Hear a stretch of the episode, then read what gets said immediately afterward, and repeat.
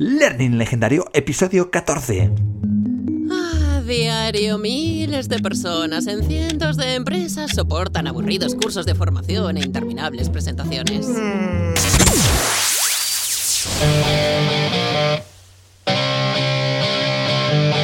¿Te dedicas a la formación o deseas hacerlo? ¿Te gustaría crear experiencias de aprendizaje más eficaces y participativas? Entonces, este es tu podcast. Este es tu podcast. Aquí encontrarás ideas, consejos y herramientas para hacer mejores formaciones. Aprende de la mano de otros formadores expertos. Esto es Learning Legendario. Hola, ¿cómo estás? Te doy la bienvenida una semana más a Learning Legendario, tu podcast sobre formación y aprendizaje. Mi nombre es Juan Daniel Sobrado y hoy como siempre seré tu anfitrión. Esta es tu casa, pasa, ponte a gusto y disfruta. Hoy tenemos a un invitado que me hace especialmente ilusión traer porque fue una de las primeras personas que confió en mí cuando empezaba todo este tema del blog y, de, y del podcast.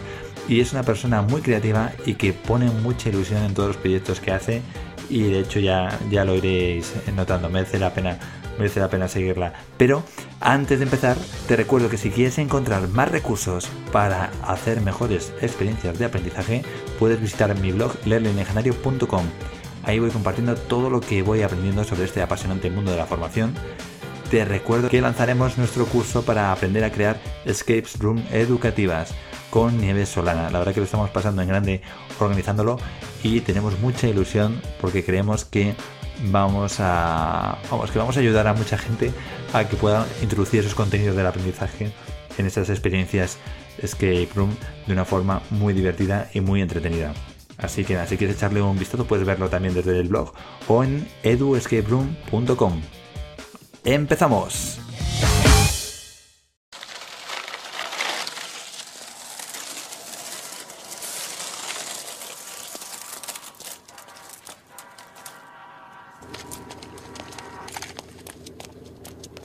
Juan Doc, necesito el DeLorean. Carles McFly, ¿para qué? Tengo que ir hasta 1987 a Redmond a evitar que Bill Gates compre a Forthought el PowerPoint 1.0 y destruir el programa. Pero Carles McFly, ¿por qué quieres destruir el PowerPoint? Provocarás una crisis a escala mundial. ¿Cómo se dará clase en las universidades? ¿Cómo se hará la formación en las empresas? Juan Doc, no sé cómo se hará, pero sí sé que es el momento de acabar con esos malditos PowerPoints y Bullet Points.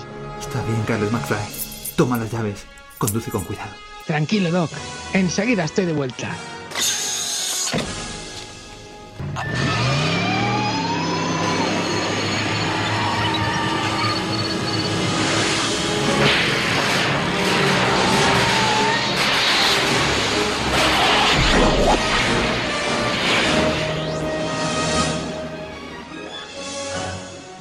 Juan Doc, Juan Doc, ya ha vuelto. Lo conseguí. Destruí el PowerPoint 1.0.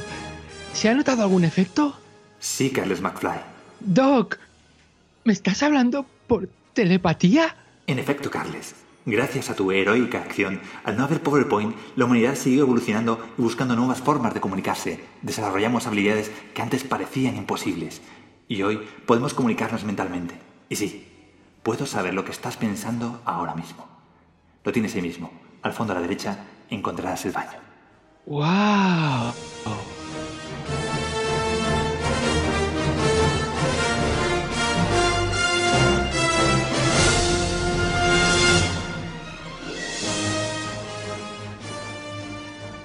Hoy tengo el enorme placer y honor de entrevistar a una persona que me acompaña todas las mañanas en el coche y también en algunos viajes en avión y en el 3. Mi mujer ya, ya está celosa y no es nada más ni menos que el gran Carles Caño, informático multipotencial y podcaster en Presentásticos, Z-Testers y Humor en Público. Carles, ¿qué tal? ¿Cómo estás? Pues bien, alegre de, de, de, estar contigo todas las mañanas. Yo no me había enterado, pero me hace mucha ilusión, Juanda. Sí, sí, sí. Es que además, claro, yo ahora hablo contigo y, y es que ya eres una voz familiar, ¿sabes? La, la verdad, eres ya te, te, vamos a nombrar miembro de la familia, te vamos a empezar a invitar a, las, a los cumpleaños y eso. Vaya, encantado, ¿eh? Oye, Carles, y, y, para los que no te conozcan, ¿podrías presentarte, contarnos qué es esto de una persona multipotencial? Que, la verdad que es un adjetivo que, que, me encanta y que escuché la primera vez a través de ti. Y que un poquito qué es lo que haces. Pues sí, esto multipotencial es la forma, digamos, fina y elegante y de ser, que no te juzgues de forma machacona a ti mismo de lo que yo me decía a mí mismo disperso de mierda, hablando en plata. O sea, porque en esta sociedad a veces está mal visto que tengas muchos intereses que en vez de intentar profundizar en algo y especialista, pues quieras tocar muchas cosas. Yo desde pequeño pues dibujé cómics y luego dibujo natural, hice magia, hice básquet, fotografía, luego pues me puse a estudiar música, piano, trompeta, bueno, no sé, edición de vídeo, yo qué sé, son muchas cosas que te vas haciendo porque te gustan, pero claro, al final es lo de aprendiz de todo, maestro de nada, ¿no? Pero luego, pues grabando Z-Testers, pues, y gracias a una oyente que es fantástica, que se llama Caro Chan, pues usó esta palabra en el grupo de Telegram y yo eh, investigué y vi una charla de una mujer que se llama Emily Wapnick en TED, que la recomiendo que la veáis, por favor, que habla de los multipotenciales, y casi lloro de la emoción. Porque, te viste ahí reflejado, tal cual. Claro, dije, no, no, no soy, no tengo un problema. O bueno, o sí, pero ahora, ahora sé que hay más gente como yo y que. y nada, como yo soy un flipado de todos estos temas, eh, me compré el libro, me lo leí y está muy bien el libro porque te explica los multipotenciales, eh, cuatro formas posibles en las que puedes tú vivir siendo multipotencial, ¿no? Y, la verdad es que eh, me interesó mucho y, ahora de alguna manera ya no me siento tan mal, aunque sí que es verdad que hemos hablado en el podcast de Z-Testers que tampoco eso es excusa para decir, bueno, hago muchas cosas y tal, hay que poner también el foco, los multipotenciales también tienen que poner el foco, o sea que en eso estamos. Bueno, ya te decía antes de, empezar la entrevista que, contigo ha sido complicado porque claro, tocas tantas cosas y, además que todas son muy interesantes que, que no sabía por dónde empezar, entonces por ir por un poco de orden, eh, creo que la primera experiencia, o sea, tu primer, digamos, em, blog fue Presentástico, el de 2010. No, vale. fue otro que... Yo empecé a escribir blogs en 2007, 2007 ¿sabes? Y sí, un, un blog sobre eh, educación y porque yo desde 2005 que estoy de profesor de formación profesional de informática y entonces pues empecé a escribir cosas de educación, pero bueno, y, de otras cosas. Y eso fue en 2007 y ese no me has encontrado porque estaba un, un alias y ah. no te lo voy a decir porque... no, bueno, digamos, vergüenza, vergüenza tampoco, pero bueno, han pasado ya de 11 años y... Pero bueno, fue una cosa muy curiosa porque una de las cosas que escribí eh, a través de un amigo mío que se llama César Córcoles, que está en, en el graduado multimedia de la Universidad de Oberta Cataluña, y nos conocemos hace muchos años, y, entonces, eh, a través de su blog descubrí que había un, ingeniero de Estados Unidos de origen asiático que había hecho con el mando de la Wii y un puntero infrarrojo podía convertir eh, cualquier superficie con un proyector en pantalla táctil interactiva. ¿Sabes? Y yo dije, wow. Y entonces me flipé con eso, empecé a investigar y empecé a publicar cosas en castellano. Y nada, al cabo de tres meses de, empezar el blog, mm, me llaman y me dicen, oye, llamamos de tal sitio, hemos visto, ¿quieres hacernos un monográfico sobre esto? Y yo, vale, y me pagaron, me pagaron muy bien. y dije, hostia, he monetizado el blog eh, a los tres meses y, muy bien monetizado, ¿no? Y, y, nada, y eso fue como empecé. Luego hice un otro blog de presentaciones, se llamaba Present Arte, que lo hice con un amigo que se llama Iván Basart, y, y a partir de ahí luego hice Presentástico en 2010 sí señor. Ah, y tenía uno que era de bromas y de chorradas que se llamaba El Mero Observador. Y, pero ese lo acabé quitando. Pero, pero tú, tú, Carles, tienes vida social y esas cosas, ¿no? Me refiero, ¿cómo te da tiempo a hacer tantas, tantas cosas? Bueno, pues no sé, yo al final creo que es cuestión de cada uno elige sus, fricadas y yo sí, más o menos soy sociable y tal, ¿no? Bueno, eh, en ocasiones oigo voces y hablo con ellos, pero... bueno, como todos un poquito. Oye, y, en Presentástico, que fue a través de... Mm, ¿Cómo te, conocí? Bueno, yo, mi, blog eh, que empecé en 2017 eh, con el legendario, el primer post pues era sobre herramientas, ¿no? Y así estuve buscando, pues eso, personas que hablaran sobre cómo hacer mejores presentaciones, ¿no? Cómo, sobre, cómo comunicar mejor y ahí fue donde encontré con, me encontré con Presentástico y ahí ya me, me enamoré. Y Después de estos ocho años escribiendo y haciendo podcasts para, sobre presentaciones, sobre, sobre comunicar, ¿qué- con, qué cosas te quedas? Me refiero, si tuvieras que ahora mismo dar un consejo, pues eso, a otros formadores que tienen que hacer una formación, o, o sea, que tienen que hacer una presentación, ¿con qué, cosas, digamos, eh, destacarías de este, de este viaje que, que has hecho aquí exploratorio? Pues mira, una muy sencilla. Adáptate siempre a las necesidades de la audiencia. Punto. o sea, pero eso creérselo de verdad, porque yo a veces lo explico en cursos de comunicación y parece como que les entra por una oreja, les sale por la otra y no ha acabado de procesarse. Quiero decir que es, es como muy sencillo, parece hasta obvio, pero luego hacemos ejercicios y, hacemos presentaciones al final y, y más o menos en general tal, pero durante ese proceso, cuando les hago hacer, digamos, un, un esquema con una serie de cosas, de cuál es tu audiencia, cuál es el problema, cuál es la solución, no sé qué, pues eh, no, es como que no lo han interiorizado, ¿sabes? Eh, no te ponen la audiencia o el problema lo, lo enumeran según su perspectiva o según una perspectiva generalista. Y digo, no, no, no, la gente que te va a escuchar, esto de que tú hablas, ¿cómo sufren eso? ¿Qué reto tienen? ¿Qué necesidad? ¿Qué, qué, qué inquietud? ¿Qué, ¿Sabes? Y, y es, es algo tan... En el fondo, yo siempre pongo un ejemplo de que cuando fui a Japón de viaje de dos semanas, me gusta la, cam- la, la fotografía y el vídeo y entonces fui a un restaurante de esos de sushi que van en bandejitas moviéndose y tú Sí, coges y tal, ¿no? Y dije, ¿cómo hago un vídeo aquí que quede chulo? ¿Y cómo lo hago? ¿Cómo lo hago? Y digo, mira, ya está en la esquina, en la esquina que justo es el momento que Gira da la el vuelta, plato. gira el plato, hay un dinamismo y luego de fondo se ve el cocinero que está tal. Vale, vale, lo grabé, le puse la musiquita y lo publiqué por ahí, qué bonito, ¿no?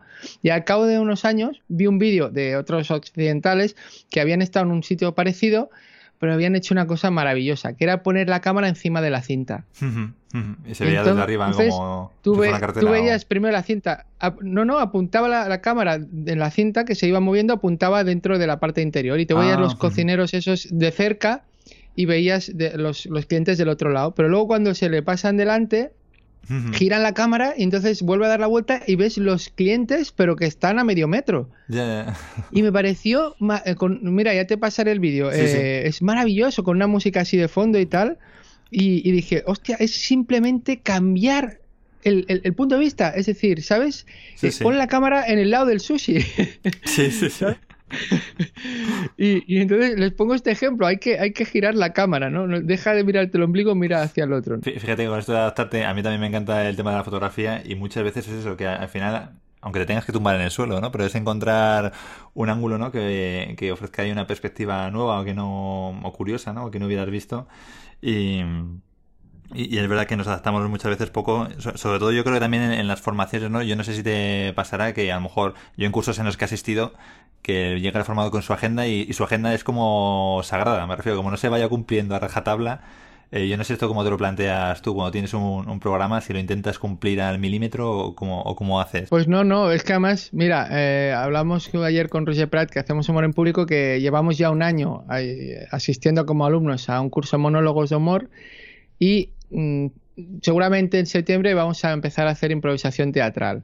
¿Vale? Bien, Que yo bien, sé bien, que bien. yo sé que tú eres un gran fan de la impro. Sí, sí, sí, sí, muy bien, Sí. García. Eh, Vamos, me, me- me daré un viaje a Barcelona cuando empecéis a actuar, va, me haré un viaje a Barcelona para verte. O si vienes por Madrid, vamos.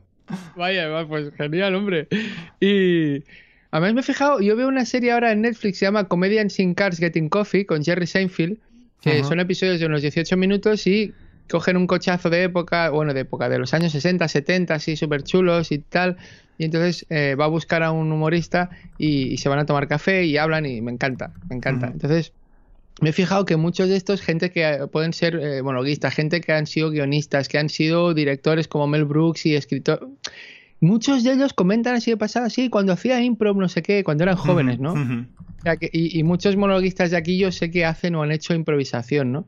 Incluso leí en un libro que se había, en Twitter se había hecho talleres de improvisación teatral y, y luego habían eh, medido que la creatividad aumentaba, no sé, un 30%, ¿no? Tampoco se explicaba el libro cómo lo midieron, ¿no? Pero eso creo que tú tienes mucho que decir, ¿no, Juanda? Sí, a ver si un día, a ver si un día invito a, a mi maestro, a Javi Pastor, que este quedó campeón del mundo de habla hispana de impro. Y es, bueno, de hecho es que ganó hasta un campeonato internacional, eh, creo que en italiano. O sea, o sea, es que es, es un, Wow.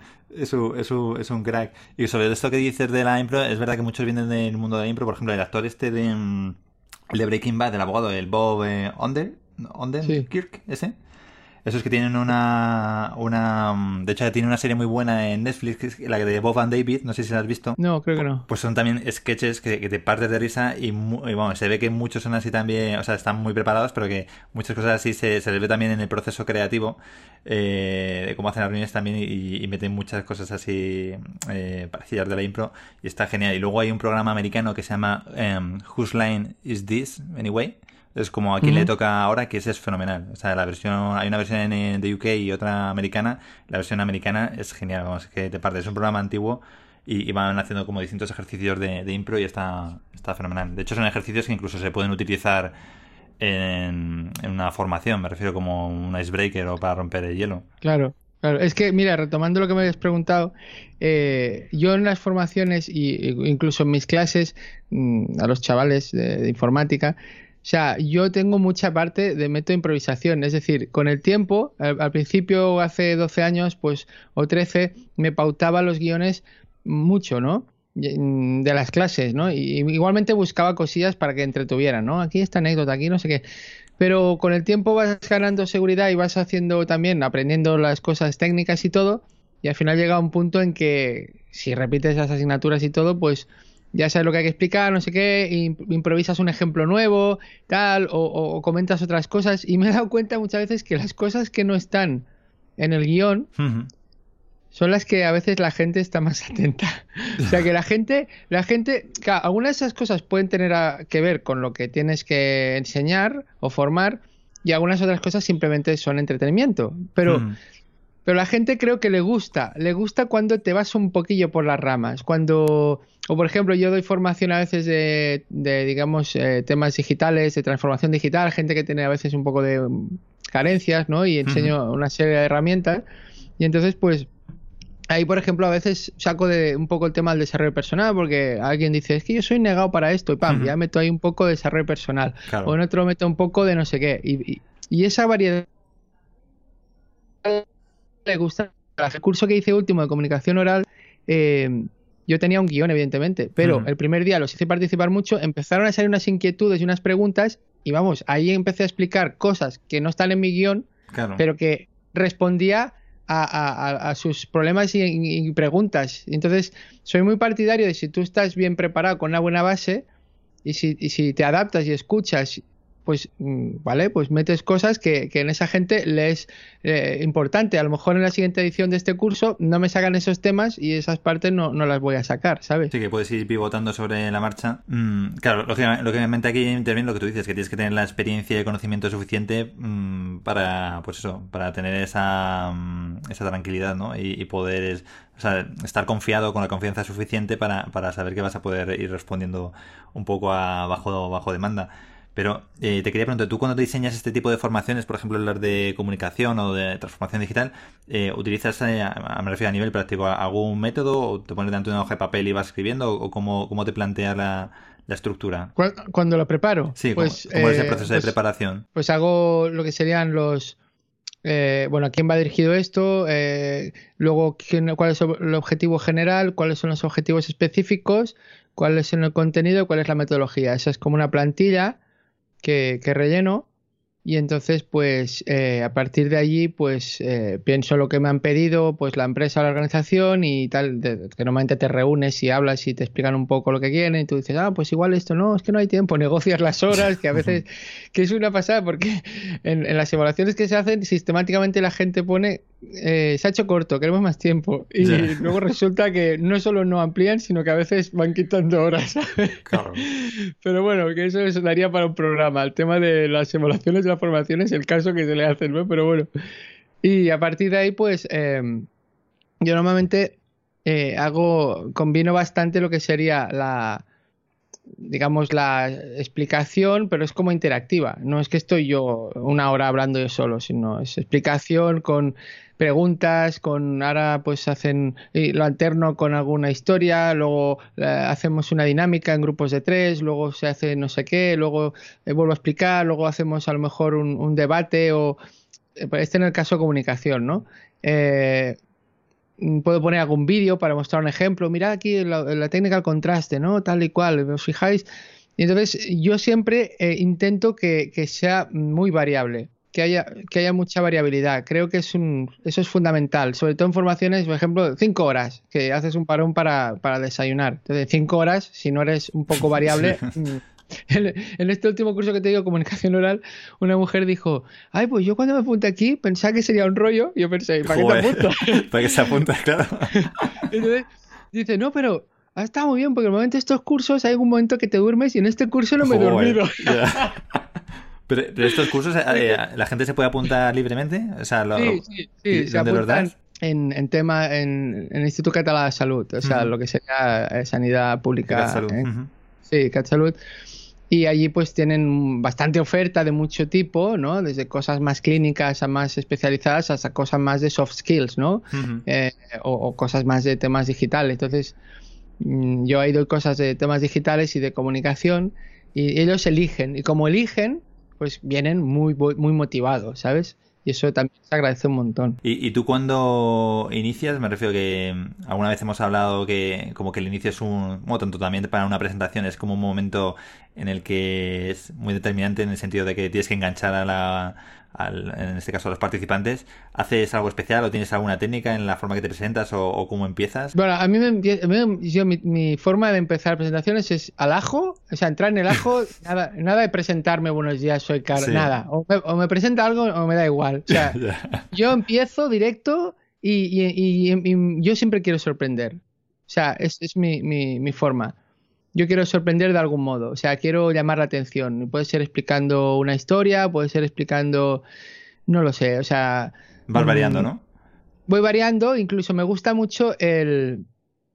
Y que a lo mejor imagínate que una charla que di para profesores de secundaria, ¿no? Que les tenía que enseñar el formato este pechacucha, ¿no? ¿Sabes? ¿No? El de 20 Sí, pero- diapositivas, 20 Ujú. segundos, ¿no? Para que ellos lo hicieran con sus alumnos de, de secundaria, ¿vale? Y esa charla que yo di de no llega a una hora, pues yo empiezo explicando pues que, eh, bueno, pues en, en- Cataluña se celebra el Día del Libro, que es San Jordi, y que yo empecé, me gustaba dibujar cómics y no sé qué, y dije, va, me presento y tal, ¿no?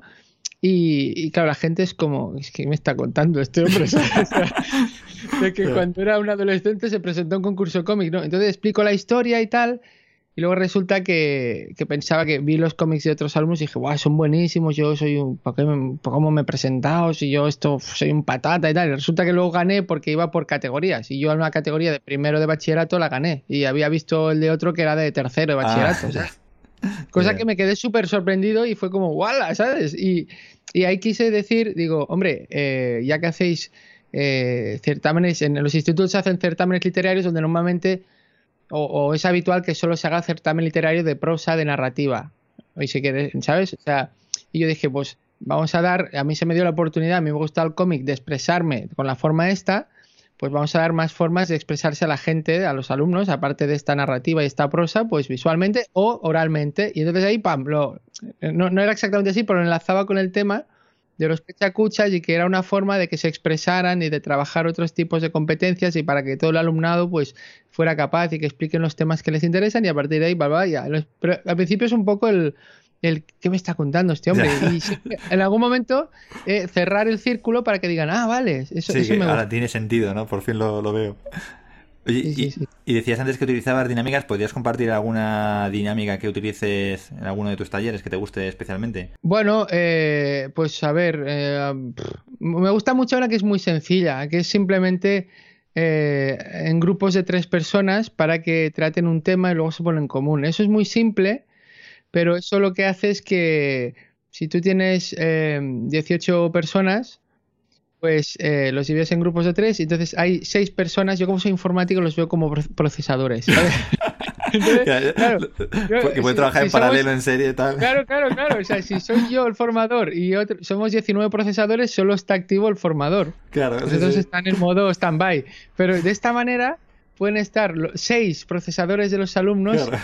y yo pues, fue también activo para ver qué pasa e intervenir. Entonces, eso me- por eso me gusta mucho. El, el 3 creo que es un buen número, porque si lo vas. 2 es quizá demasiado poco, aunque a veces hago algunas de 2. Y, y más de 3 igual, entonces ya se diluye. Entonces me gusta que la gente eh, actúe en paralelo y se, se crea como un holgorio allí. Y a veces, depende de lo que hagas, pueden ser simplemente cinco minutos o se puede alargar media hora o más. Pero ahí ves la gente, voy mirando y voy viendo que cuando decae la cosa es cuando digo, venga, va. Y muchas veces acabamos poniendo en común. Y eso normalmente levanta la energía un montón. Es- esta es muy sencilla. Y luego a veces había hecho eh, para presentarse la gente una que le llamo presentaciones express, que tengo un presentástico y, y que es que se ponen una fila y otra fila, unas se quedan quietos y en la otra pues eh, tienen, tienen, no sé si era medio minuto o un minuto para presentarse. Entonces eh, se presenta primero el de una fila y yo digo tiempo y se presenta el otro y digo cambio y los de una fila se desplazan todos hacia la derecha, ¿sabes? ah, vale. Y entonces sí. una fila siempre se está quieta y la otra se mueve. Entonces es- súper enérgico, súper dinámico, ¿sabes? Sí, como si fuera un sitio de estos de citas express, ¿no? Que van rotando. Sí. O sea, que, que la- Sí, la- sí. que las chicas están quietas en la mesa o al revés, vamos, no, no.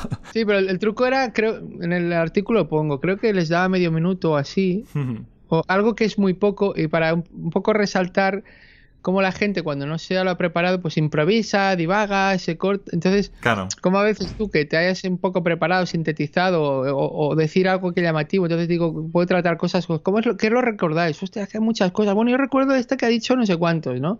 Pero lo que era más plano la gente no lo recuerda, ¿no? Y no sé, este sería... No, muy bien. Eh, Ta- ta- también leí eh, una que todavía no he utilizado yo, la del Marshmallow Challenge.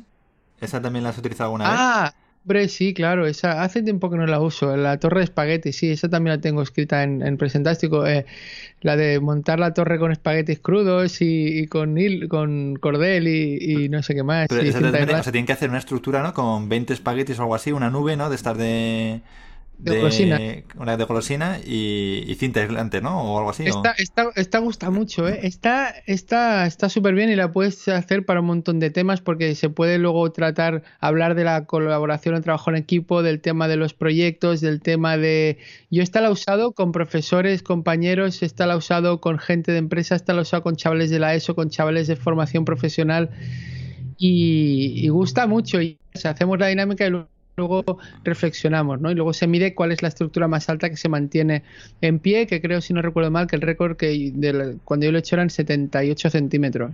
No, no, pues lo pondré de todas formas. eh, lo tenías yo creo en un artículo, lo pondré también en el, en el enlace. Creo Pero- que también hay una charla TED, ¿no? Contando. Sí, esto, sí, sí, sí, exacto. Es que yo me inspiré en esa charla. O sea, lo curioso de esta dinámica es que en la charla lo explica muy bien Tom Bujek, que es que eh, hay dos tipos de planteamientos, simplificando.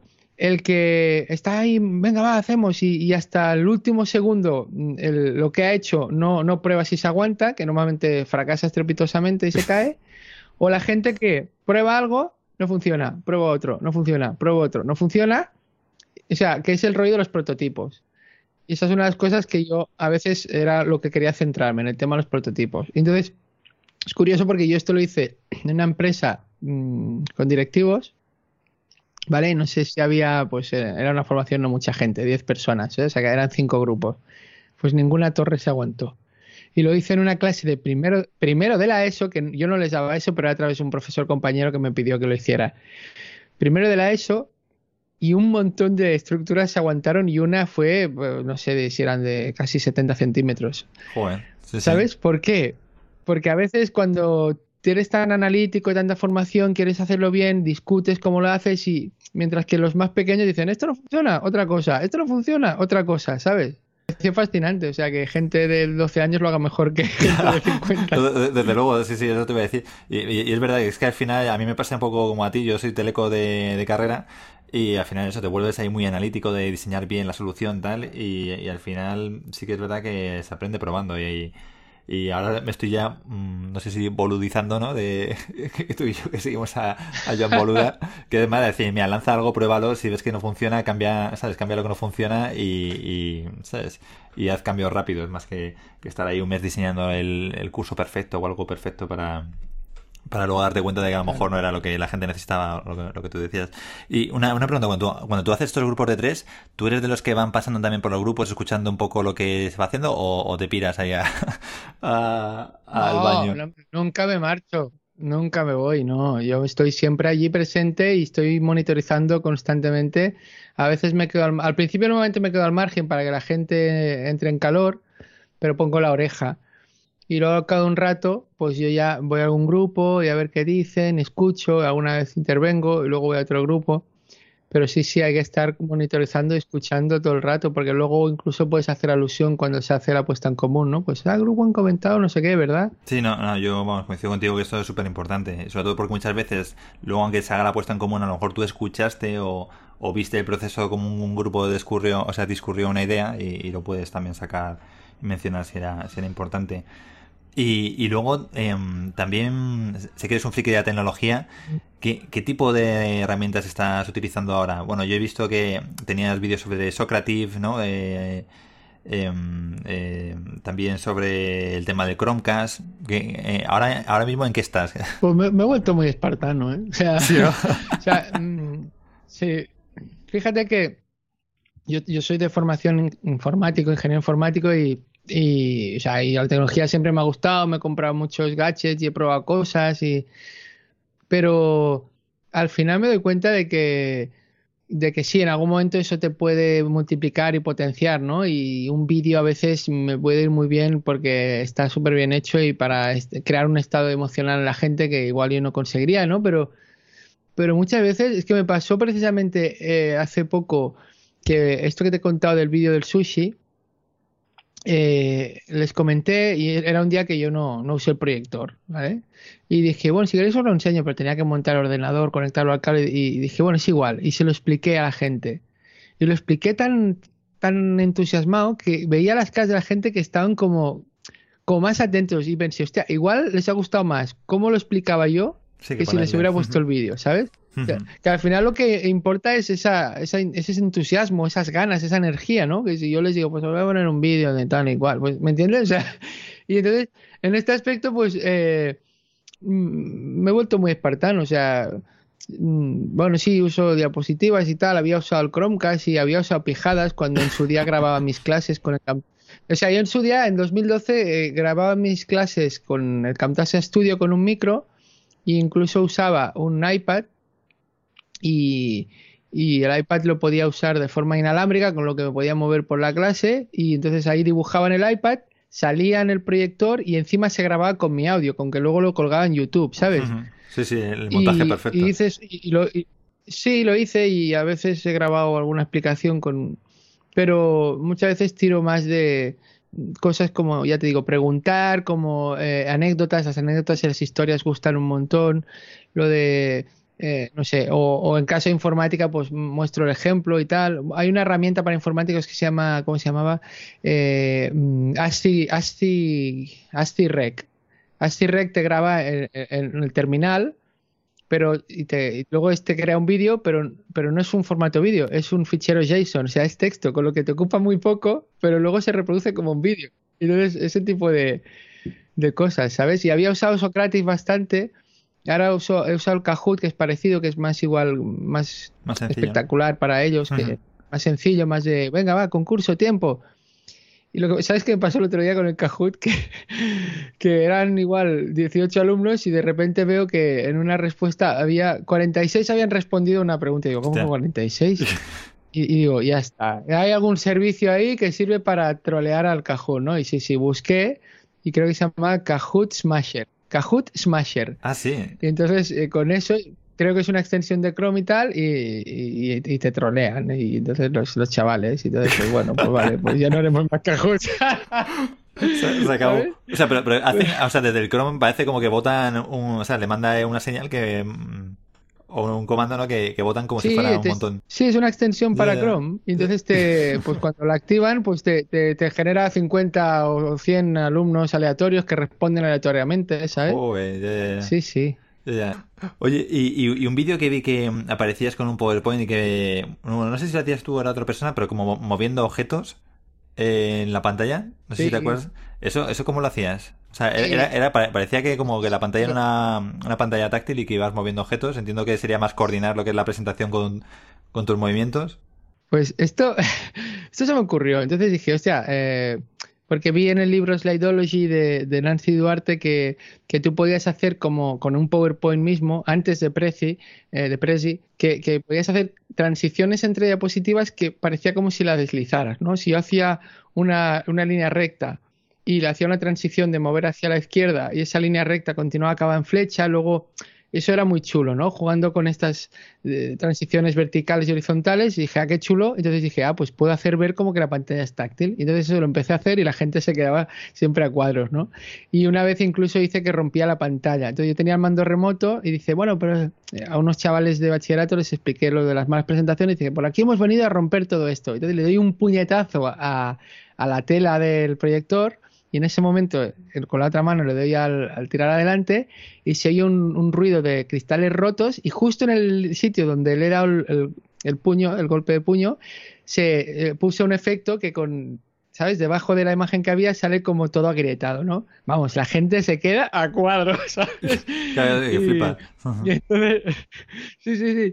Y entonces... Eh, otra, eh, luego dice variaciones. Luego, luego, dice, mira, esto, imagina que tenéis una piedra. A ver, tú, lánzala, lánzala a la pantalla. Entonces la tiraban y yo le daba al mando, ¿no? Y cling, ahora tú, lánzala tú, venga, ahora todos. Y clac, clac, clac. Y entonces, esto, esto lo, lo, hice porque yo en 2009, 2010 creo que era, o 2009, no me acuerdo, eh, fui a Japón, como te he dicho antes de viaje, y en Japón vive el señor Gar Reynolds, autor de Presentación Zen, de su blog y de sus libros. Y yo dije, hostia, que voy a Japón. Digo, hostia, voy a probar. Yo le envío un mail a ver si quiere, no sé, ¿sabes? Y entonces dije, tengo que llamarle la atención de alguna manera. Y, entonces hice este vídeo que, que, hago unas transiciones, animaciones y que es como dices, como si estuviera, luego lo ensayé un poco. Entonces giro una bola, la amplío como si hiciera zoom, la muevo y, y se, lo, se lo envié, pero me ignoró completamente. no lo conocí, pero bueno, ese vídeo, la tontería, tiene bastantes reproducciones. Sí, sí, vamos, el, efecto que, que, se ve en el vídeo es súper chulo, vamos, parece, parece que es eso, una pantalla táctil, vamos, por lo menos me parece un, algo curioso como para llamar la, la atención de los alumnos. Esto que dice las transiciones, ahora, ahora el PowerPoint, las últimas versiones ya incluyen el morphing, que no sé si has probado. bueno. Ah, pues la, ¿Y qué pues hace esto precisamente? Sí, sí, precisamente tú, por ejemplo, puedes eh, si tú pones un mismo objeto en dos transparencias y lo mueves el objeto o lo cambias de forma, eh, te hace un suavizado. Entonces, eh, digamos que, por ejemplo, tú puedes Ah, tener sí. un cuadrado que de repente se convierte en un círculo, que luego a la, a la vez se convierte en la rueda de, de un coche, que luego a la vez se convierte en el sol, ¿sabes? Más... Yo, yo le digo a mis alumnos cuando hago cursos de, de presentaciones donde hay una parte de PowerPoint, digo, esto es como el JB, hay que usarlo con moderación. Sí. es decir, esto tiene mucho peligro. O sea, tienes que tener un motivo muy claro para que eso tenga un sentido, porque si no es como la gente que va poniendo la transición distinta eh, y tienes 40 tipos de transiciones y parece eso fuegos artificiales, ¿no? Entonces yo les digo, elegir un tipo de transición, como mucho dos, y si en alguna queréis hacer algo que como muy distinto, pues os sale una espectacular, pero... Y, y creo que aquí no tenía algo, no sé qué, mágico, Sí, que tú sí, le ponías también. un objeto en un sitio y, ¡uy! y te, y te lo mueve al otro y, y automáticamente. Sí, ese mismo efecto. Está bien. Yo, yo es que, de, hecho, el PowerPoint lo uso más para editar vídeos, o sea, es para crear cabeceras de vídeos y, y cosas así, estos efectos curiosos en vídeos, más que para, para esas presentaciones. Como, como tú dices, yo también me estoy moviendo. Oye, oye, perdona, Sí. ahora que dices esto, perdona, que vi, vi el, vi el vídeo que, que hiciste con la guía del emprendedor de Boluda. Ah, Y eso que usaste, el iMovie, porque el efecto ese que sale como aura, eso lo hiciste con iMovie, o sea, puede hacer máscaras iMovie. eh, a ver, iMovie te permite ¿Sabes? hacer cromas, que no es lo mismo, es decir, que si tú te grabas con un fondo verde, puedas quitar el fondo verde y poner eso como que estás en la jungla o estás donde quiera, Sí, sí, sí. pero esto lo hice con Final Cut y, y es simplemente, o sea, Ah, ah. o sea, pero es es muy... que no sé en qué chat de Telegram dijiste, dijiste iMovie y dije, no me cuadra iMovie, que puedas hacer eso, ¿no? No, me preguntaban eso, me preguntan si se podía hacer igual, me con el- igual me confundí yo. No, o sea, aquí es con, con Final Cut, tú pones el, el vídeo, en este caso el vídeo que salía yo, luego coges eh, un fotograma cualquiera, ¿no? Le hace y te, eh, o sea, y te haces una máscara en, yo lo utilizo en el Photoshop. Entonces, digamos que una máscara es simplemente una imagen en blanco y negro y, y dibujas en negro las partes que luego quieres que se vean del otro vídeo. Entonces luego le superpuse el otro vídeo y le añades esa máscara, que es un, bueno, no hay que añadir ningún plugin, eso viene por defecto en Final Cut. Y ya entonces lo que te hace es que el vídeo que has puesto sobre tu imagen solo te muestra aquellas zonas que habías pintado en negro. Entonces así da, da la sensación Sí, esa de que no, de repente... Muy chulo y, y has conseguido que, que Boluda te saque en su Instagram, ¿eh? El caso es ir haciendo cosas como tú dices, ir probando cosas. Oye, y, Claro que sí. Oye, y, a nivel práctico, hemos hablado de cómo preparas un curso. En el caso de una presentación, ¿lo haces igual? O sea, cuando tienes que preparar una presentación, con esto que decías de analizar a, a la audiencia versus sus necesidades. Sí, sí, siempre para mí mi primera pre- pregunta es quién voy a tener ahí delante y intento averiguar el máximo. No siempre puedes obtener toda la información, pero muchas veces te dicen, pues yo que sé, las edades, tal. eh, pues yo que sé, si vienen, no- normalmente la gente no viene obligada, pero alguna vez me ha pasado que daba una charla y los, todo el profesorado en un centro de instituto iba obligado. Ostras, Ya. se nota un montón, ¿eh? Claro. Se nota un montón cuando la gente va por obligación que cuando va porque lo elige. O sea, yo me acuerdo que fue la primera vez que me pasaba esto y había igual allí, no sé, 100, 100 profesores o, bueno, igual, o 80, no sé. Y hasta que conseguí Entra en calor, ¿no? un poco romper el hielo, o sea, se notaba el ambiente... Tenso. Yo no sé cómo, cuando llevaba, llevaba ya 15 minutos, metía alguna una broma por ahí, ¿sabes? Y ahí es cuando empezaron a reír y se relajaron y dije, bueno, vale, pero pasaron igual 20 minutos, o sea, era como, ¿qué es esto? Cojo un cuchillo corto el aire, ¿sabes? No, bueno, que bueno, fue curioso porque yo les quería vender la moto de que tenían que hacer presentaciones.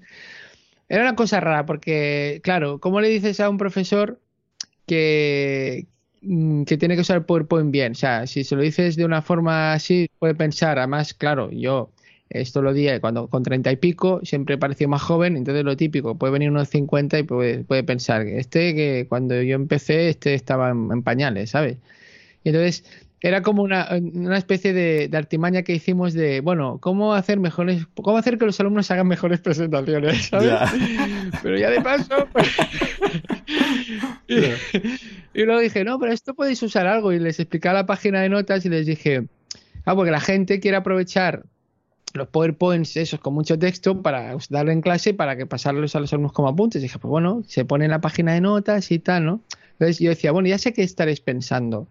Entonces tenía una, una, una diapositiva que ponía, ¿qué voy a hacer hoy por para, para, para cenar, no? Entonces la gente ahí se, se- y- y hacía esta broma y decía, pues mira, hay una web que se llama, que hay en, la- no sé cómo era, que hay en la nevera. Dice, tú le pones los ingredientes que tienes y te da recetas. Y ahí fue cuando la gente Enganchó, ¿no? empezó a apuntar y se relajaron, ¿sabes? Cuando esto que te he dicho antes, de una cosa que no, no tiene nada que ver, ¿sabes? De una web que tú le pones los ingredientes, te dice recetas y ahí fue cuando pam, ¿sabes? Sí, sí. Y bueno, volviendo a lo que me has preguntado, que como ven me dispersé un poco, eh, eh, yo siempre la audiencia es lo primero y, y- intento buscar eh, algo que, les, que les eh, bueno, eso que desconocen, que tienen miedo, inquietud, eh, un- hay un conflicto, hay algo que, y a partir de ahí lo, planteo todo en base a eso. Hay una estructura que he us- he usado mucho tiempo que se llama el, eh, el método Beyond Bullet Points, que no deja de ser una estructura piramidal donde lo más importante va arriba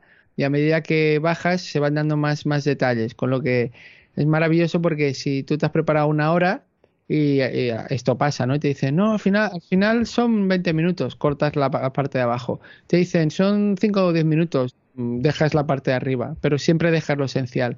Y, y en el libro de Cliff Atkinson, que se llama Beyond Bullet Points, eh, que a mí me gustó mucho, pues eh, te dice que hagas toda esa estructura siempre en torno a la audiencia, siempre, en todo momento. En- eh, enumera una situación inicial, ¿qué tiene la audiencia? Enumera un problema, ¿qué tiene la audiencia? Enumera un, ¿sabes? Y eso a mí eh, lo uso siempre. Pero, pero- pero entiendo, entonces en esta estructura tendrás, o sea, imagínate que vas a hablar sobre un tema que son tres puntos. Eh, o sea, y vas profundizando, entiendo que irás como a modo de ciclo.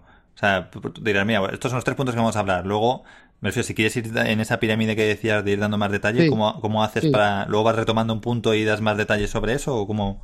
Mira, si quieres, te, te paso un artículo que hice de invitado en Emprenderalia, ¿vale? Ah. Sobre Mm. Beyond Bullet Points. Vale. donde está bastante ex- extenso, pero la idea es, además esto lo preparo con notas adhesivas, con post-its, porque luego lo pongo en la mesa y tal y puedo moverlo. Entonces, eh, empiezo, una situación inicial, ¿no? Situación inicial, pues mm, comentas algo, hoy en día estamos rodeados de pantallas y ahí te puedes explayar más o menos. ¿Habéis fijado? O sea, no solo la tele, el ordenador, los tablets, los móviles, no sé qué, tal, ¿no? Luego, eh, luego, eh, eso es un post-it. Luego, rol de la audiencia. ¿Qué papel juega la audiencia respecto a esa situación? Pues vosotros que sois formadores, pues eh, vuestros alumnos tienen móviles, a veces se distraen o, o, a veces usan el ordenador, pues en el caso de informática o yo que sé, no sé cuántos, pero si os fijáis, eh, cuando consumimos pantallas todo está muy bonito, muy bien hecho, pero cuando nosotros las creamos, por ejemplo, una presentación, pues ahí no nos sabemos salir también y queda más cutre, ¿no? O sea, el, el, el papel de la gente respecto de problema, pues no tenemos los conocimientos para hacer algo visualmente en pantallas como una formación que sea atrayente para la gente, ¿no? Y a partir de ahí, yo he venido aquí a, pues ese sería un poco la, el, el, motivo de la presentación. Y esa, esa presentación la estructuras en tres eh, grandes puntos, que como si podrías añadir un cuarto, pero bueno. Y cada punto le, le, puedes poner hasta tres explicaciones y cada explicación hasta tres detalles. Y es cuando te queda la pirámide. Y entonces lo que te decía, si no tienes tiempo, los detalles del final los quitas, si no tienes tiempo, quitas las explicaciones y tal y, y, está muy bien, te ayuda mucho a estructurar. Hay que, hay que iterarla mucho. La gente cuando se lo hago hacer esto en mis cursos sufría bastante porque claro, es una cosa que no... Sí, como que no estás Entonces ahora el último curso, lo, sí, el último curso lo he simplificado un poco, además como teníamos menos horas y lo hice la estructura básica de problema, solución, acción, ¿sabes? que es como una simplificación de bueno, de, de hecho, ese es el modelo de la publicidad tal cual, ¿no? Siempre te, en cualquier anuncio es cuál es el problema, ¿no? Cuál es la solución y cuál es la acción. Y al final la acción es que, que vayas a comprarlo. Exacto. Es, es, claro, es que cuando tengo pocas horas voy a lo, a lo mínimo, a lo más minimalista y esa es la, la, la, mínima, ¿no? Pero empieza por el problema que tiene la gente que te escucha, una solución y luego eh, pasos concretos que la gente puede empezar a dar para que implementen esa solución. Y, y, y, esa ya me, ya me sirve. Si tuviera más horas, pues haría otra vez la del Beyond Bullet Points o alguna de estas. Sí, a mí esto me lo, me lo yo bueno, lo aprendí de Gonzalo, de Arte de Presentar, que quiero sé que, que también le conoces. Y sí. bueno, de hecho lo has entrevistado también para Presentásticos, también tiene ahí una y tiene su, también su propio podcast. Y, y, la verdad que es que luego lo ves en todos los anuncios. Ya cuando empiezas a metaanalizar los, los anuncios, ves las estructuras. Y luego también, eh, yo creo que tú también has trabajado mucho el tema de storytelling, ¿no? Hombre, o sea, soy un fan, fan ¿no? total del storytelling. O sea, un loco del storytelling. Soy, sí, sí. ¿Cómo lo, cómo lo utilizas o cómo te ayuda? Yo lo utilizo constantemente, constantemente. O sea, en, en, en todo. o sea. Eh, o sea, en las presentaciones, en las formaciones, en, en con, con, los chavales las clases de FP, eh, en los podcasts, eh, ¿sabes? en, en, moderando, moderando mesas redondas, que también hago eso de vez en cuando, pues aunque sea, mm, ¿sabes? O sí, presentando una jornada, haciendo de, de maestro ceremonias. Y, y, te das cuenta que si eliges bien, eh, son momentos de, de, atención bastante máxima, ¿sabes? Si eliges bien la historia relevante y, y no, no, súper fan, o sea, está desde la simple anécdota hasta una historia que puede ser tuya, que puedes ir desglosando y parece que se ha acabado las retomas, que eso normalmente está muy bien para que cerrando el círculo de presentación y hasta, bueno, la historia de gente como la que te está escuchando, ¿no? Un caso de éxito. Sí, sí, sí. Yo, yo de hecho, eh, últimamente digo que, que, creo que está mal decir que, que, es un recurso el storytelling. O sea, yo digo que es el recurso. El recurso. ¿sabes? O sea, sí. Es el recurso. Es decir, esto es lo que hemos hecho desde que tenemos lenguaje, ¿sabes? Lo demás, bueno, luego han venido otras cosas, ¿vale? Pero esto es lo que seguramente desde que empezamos a usar el lenguaje ha estado siempre. Por, por tanto, me parece seguramente las metáforas salieron más tarde o no sé, ¿sabes? O otras cosas, ¿no? ¿Dónde, dónde consigues las historias? ¿Tienes un, me refiero, tienes ciertos libros o son cosas que te vas anotando en alguna libreta de tus experiencias? Pues aquí uso un poco desde mi memoria hasta, hasta Google Keep, eh, hasta libretas desparramadas, hasta... Lo que sea, ¿no? Eh, bueno, tenía, tenía un hice un tablero Pinterest de historias, lo que pasa es que no le di continuidad, pero cuando noto una que me llama mucho la atención, normalmente la, apunto de algún modo. O cuando leo el libro, normalmente marco eso en subrayado y, y, le pongo una S con una exclamación y un círculo, ¿no? De story. Entonces, eh, ¿qué puede pasar? Que normalmente las que son muy buenas me acuerdo y si no, y, ¿cómo era esa historia? Entonces voy al libro, busco, busco la S con la exclamación y digo, ¡pam! Ya la tengo ahí, ¿sabes?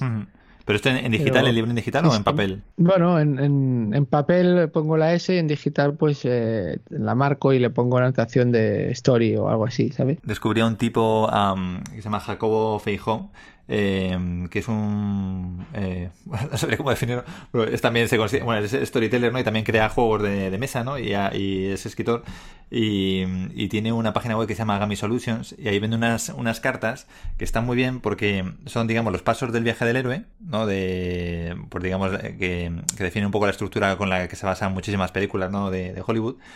Eh, y luego define pues una serie de cartas con personajes y una serie de, pues, de cartas también con, con adjetivos. Entonces, eh, digamos que con eso pues, es de, una, de alguna forma te permite a, por ejemplo, a guionistas o a personas que quieran, o a ti mismo, ¿no? Si quieres eh, trabajar un, un, una historia o crear una, por ejemplo, para el diseño de un videojuego o de una película, pues puedes ir moviendo las distintas cartas, e ir viendo la historia, ¿no? Y ir contando la historia y de hecho te pasaré el enlace, bueno, lo pondré en las notas de, de un curso, son, creo que son tres horas de curso, eh, contando cómo él crea las historias y demás, está, está fenomenal. ¿Puede, puede que me lo pasaras en algún grupo de Telegram de que ah, pues sí. eran unas cosas magnéticas que se pegaban. Sí, sí, sí, sí, sí me llamó mucho la atención, sí, sí. Sí, sí, sí. Está, está muy bien la idea.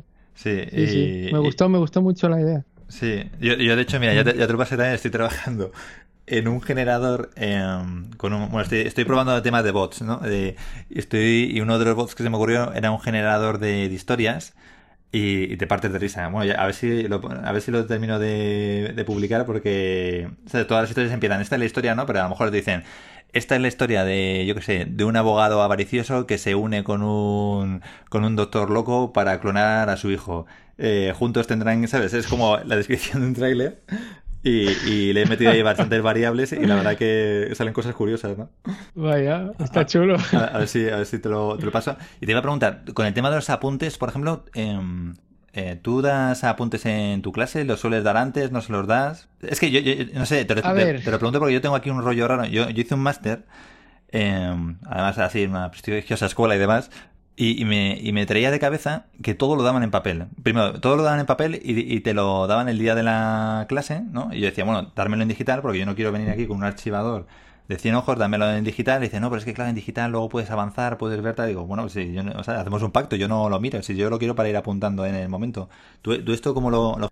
Pues a ver, mira, yo es que como profesor eh, empecé pues eh, creando pues materiales y cosas y resúmenes y historias, me lo corraba un montón, o sea, mm. hacía unos resúmenes y bien cuidados porque tema plantillas, no sé qué y, y, y, luego me di cuenta con el paso de los años de que el caso que le hacían era bastante, bueno, no, bastante poco, o sea, y y con los años te das cuenta de, a ver, tenemos internet, tenemos un buscador y, y tenemos el tema este de qué, qué, veis mejor, darle un pescado a alguien que pasa hambre o enseñarle a pescar, sí. ¿no?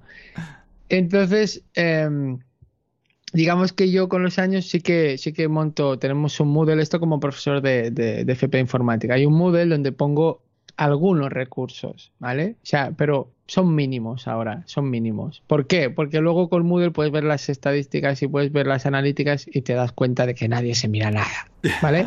En el caso de la FP. Entonces digo, ¿para qué yo me monto aquí el super currazo de PDFs y webs y todo, que hay un montón, y que la reacción, si te pones en, en el punto de vista del alumno, eh, es que cambia.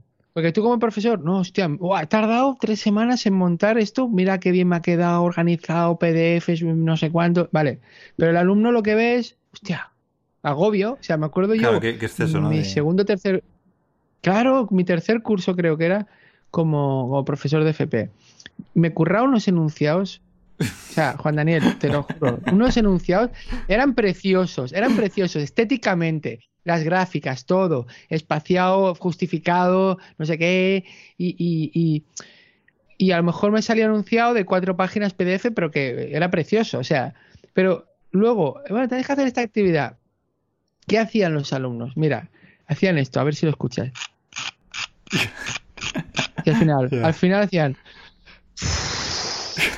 Y yo me indignaba, porque pensaba, me he tirado tres semanas para hacer este enunciado. Pero claro, esto es verlo desde mi, desde mi perspectiva, mirando, me, me miro a mi, a mi ombligo. Pero para un alumno de 16 años o 17, si tiene que hacer una actividad, lo primero que hace es ver lo, lo, lo, la extensión que, que es, tiene. ¿no? Y claro. si ve que hay cuatro páginas, si ve que hay cuatro páginas, le da pereza, con lo que con el tiempo eh, eh, fui acortando las actividades y a lo mejor acaban haciendo lo mismo pero en, pero en vez de una actividad de cuatro páginas, pues cuatro actividades de una. Y son, son trucos psicológicos, ¿no? Y, y en, el caso de formaciones para adultos, eh, alguna vez les he pasado algo, algún vídeo que he hecho, o algún. Pero, normalmente. eh, eh, no, la gente toma apuntes, sí que es verdad que estoy pensando en pasarles lo que sería una especie de, bueno, en inglés se llama handout, ¿no? O sea, como una página que sea como resumen, resumen de lo que se ha dado ese día. Y eso sí que lo quiero hacer. Pero, pero es que, por ejemplo, cuando enseño cosas digitales, les digo, si les estoy enseñando cosas, por ejemplo, de Google, de Google Drive, es un curso que voy dando con cierta frecuencia. Es que de una edición a otra, ah, ah, vale, no, aquí había un apartado que ya no está, Google lo ha quitado. Ah, mira, ahora añadido un botón que lo simplifica todo. O sea, están cambiando la interfaz mm, continuamente. Entonces, yo tengo vídeos hechos que ya no sirven Claro. y se, y se lo explico a mis alumnos. Les digo, lo, vosotros que tenéis, o sea, hoy habéis aprendido a hacer un formulario de Google Drive. Si de aquí a un año lo aplicáis y no os acordáis, bus- buscar cómo crear formulario Google Drive y os saldrá la ayuda oficial de Google. Mm, Videotutoriales en YouTube donde os lo están explicando paso a paso. Es decir, habéis aprendido un concepto, lo habéis practicado y el día que lo necesitéis sabéis que, que existe y el vídeo que veáis seguramente estará con la última interfaz. ¿Sabes? Entonces, sí que, sí que pienso que igual tendría que pasar esto que te digo. Y si hiciera cosas mucho más específicas, igual sí que tendría que generar. Pero bueno, eh, yo, yo me doy cuenta de esto, eh, que, la, que tú puedes dar materiales y todo, y siempre habrá que, que se lo mira, pero que muchas veces eso queda un poco. Porque también lo hice con adultos, con formación de adultos. Me monté un Moodle que era con un dominio mío y también ahí veía, les, pos- les ponía un montón de recursos y vídeos y cosas, o miraba las estadísticas, ¿sabes? y, y no. Bueno, algunos, se- algunos se lo miran, pero vamos, que no mucho, ¿eh? ¿Sabes? Entonces, pues no sé. eh, Bueno, y para, para los que no sepan lo que es un, un Moodle, eh, eh, simplemente es una plataforma, un LMS, un Learning Management System, ¿no? Eh, para que la gente pueda, bueno, en este caso Carles pueda subir los vídeos, pueda subir los materiales y la gente se pueda inscribir y, hace- ir haciendo el, el curso online. Pero eh, con esto que dices, Carles, yo coincido contigo también en lo de los handouts. Me parece que muchas veces a lo mejor eso tú te preparas una documentación fenomenal, pero a veces la, la gente lo que quiere es la, la cosa práctica. Decir, bueno, ¿cuáles son las 10 puntos, no? A mí me gustó mucho un curso de, de ventas al que fui, que al final de dos días lo único que nos daban era una tarjeta, como una tarjeta, una tarjeta de crédito plastificada, donde ahí venía, pues digamos, una Sí. figura que nos habían enseñado, ¿no? Como, pues eso, con los puntos principales, pero estaba guay, porque tú te la metías en la cartera y ya, eh, cuando lo veías, ¿no? Cuando ibas a sacar el dinero o lo que sea, la veías ahí y te acordabas, ¿no? Y era una forma también de, de tener ahí una, no sé si un anclaje, ¿no? O algo para recordar eh, las cosas de, de curso muy potente y, y es simplemente una, una tarjeta plastificada. claro, qué chulo, qué buena idea. Sí, sí. Ah, habrá- que hacer uno para vuestro curso de humor en público. con- con- y si quieres nos metemos ya en ese tema de- del humor. Eh, yo creo que ya lo he mencionado Venga. antes, ¿no? De cómo, cómo utilizas el humor como herramienta, ¿no? Para, antes decías, ¿no? Cuando tienes ahí un público que ha sido obligado, ¿no? Que ah, metiendo ahí esas bromas. Eh, ¿cómo, cómo te surge este interés y este, mm, de repente meterte a saco con el tema del humor? A ver, yo desde siempre eh, el humor ha estado presente en mí. Es una de las eh, características mías. De hecho, de pequeño, los chistes siempre me han gustado, siempre desde pequeño. He tenido especial predilección por los chistes malos y, yo hacía juegos de palabras y tal.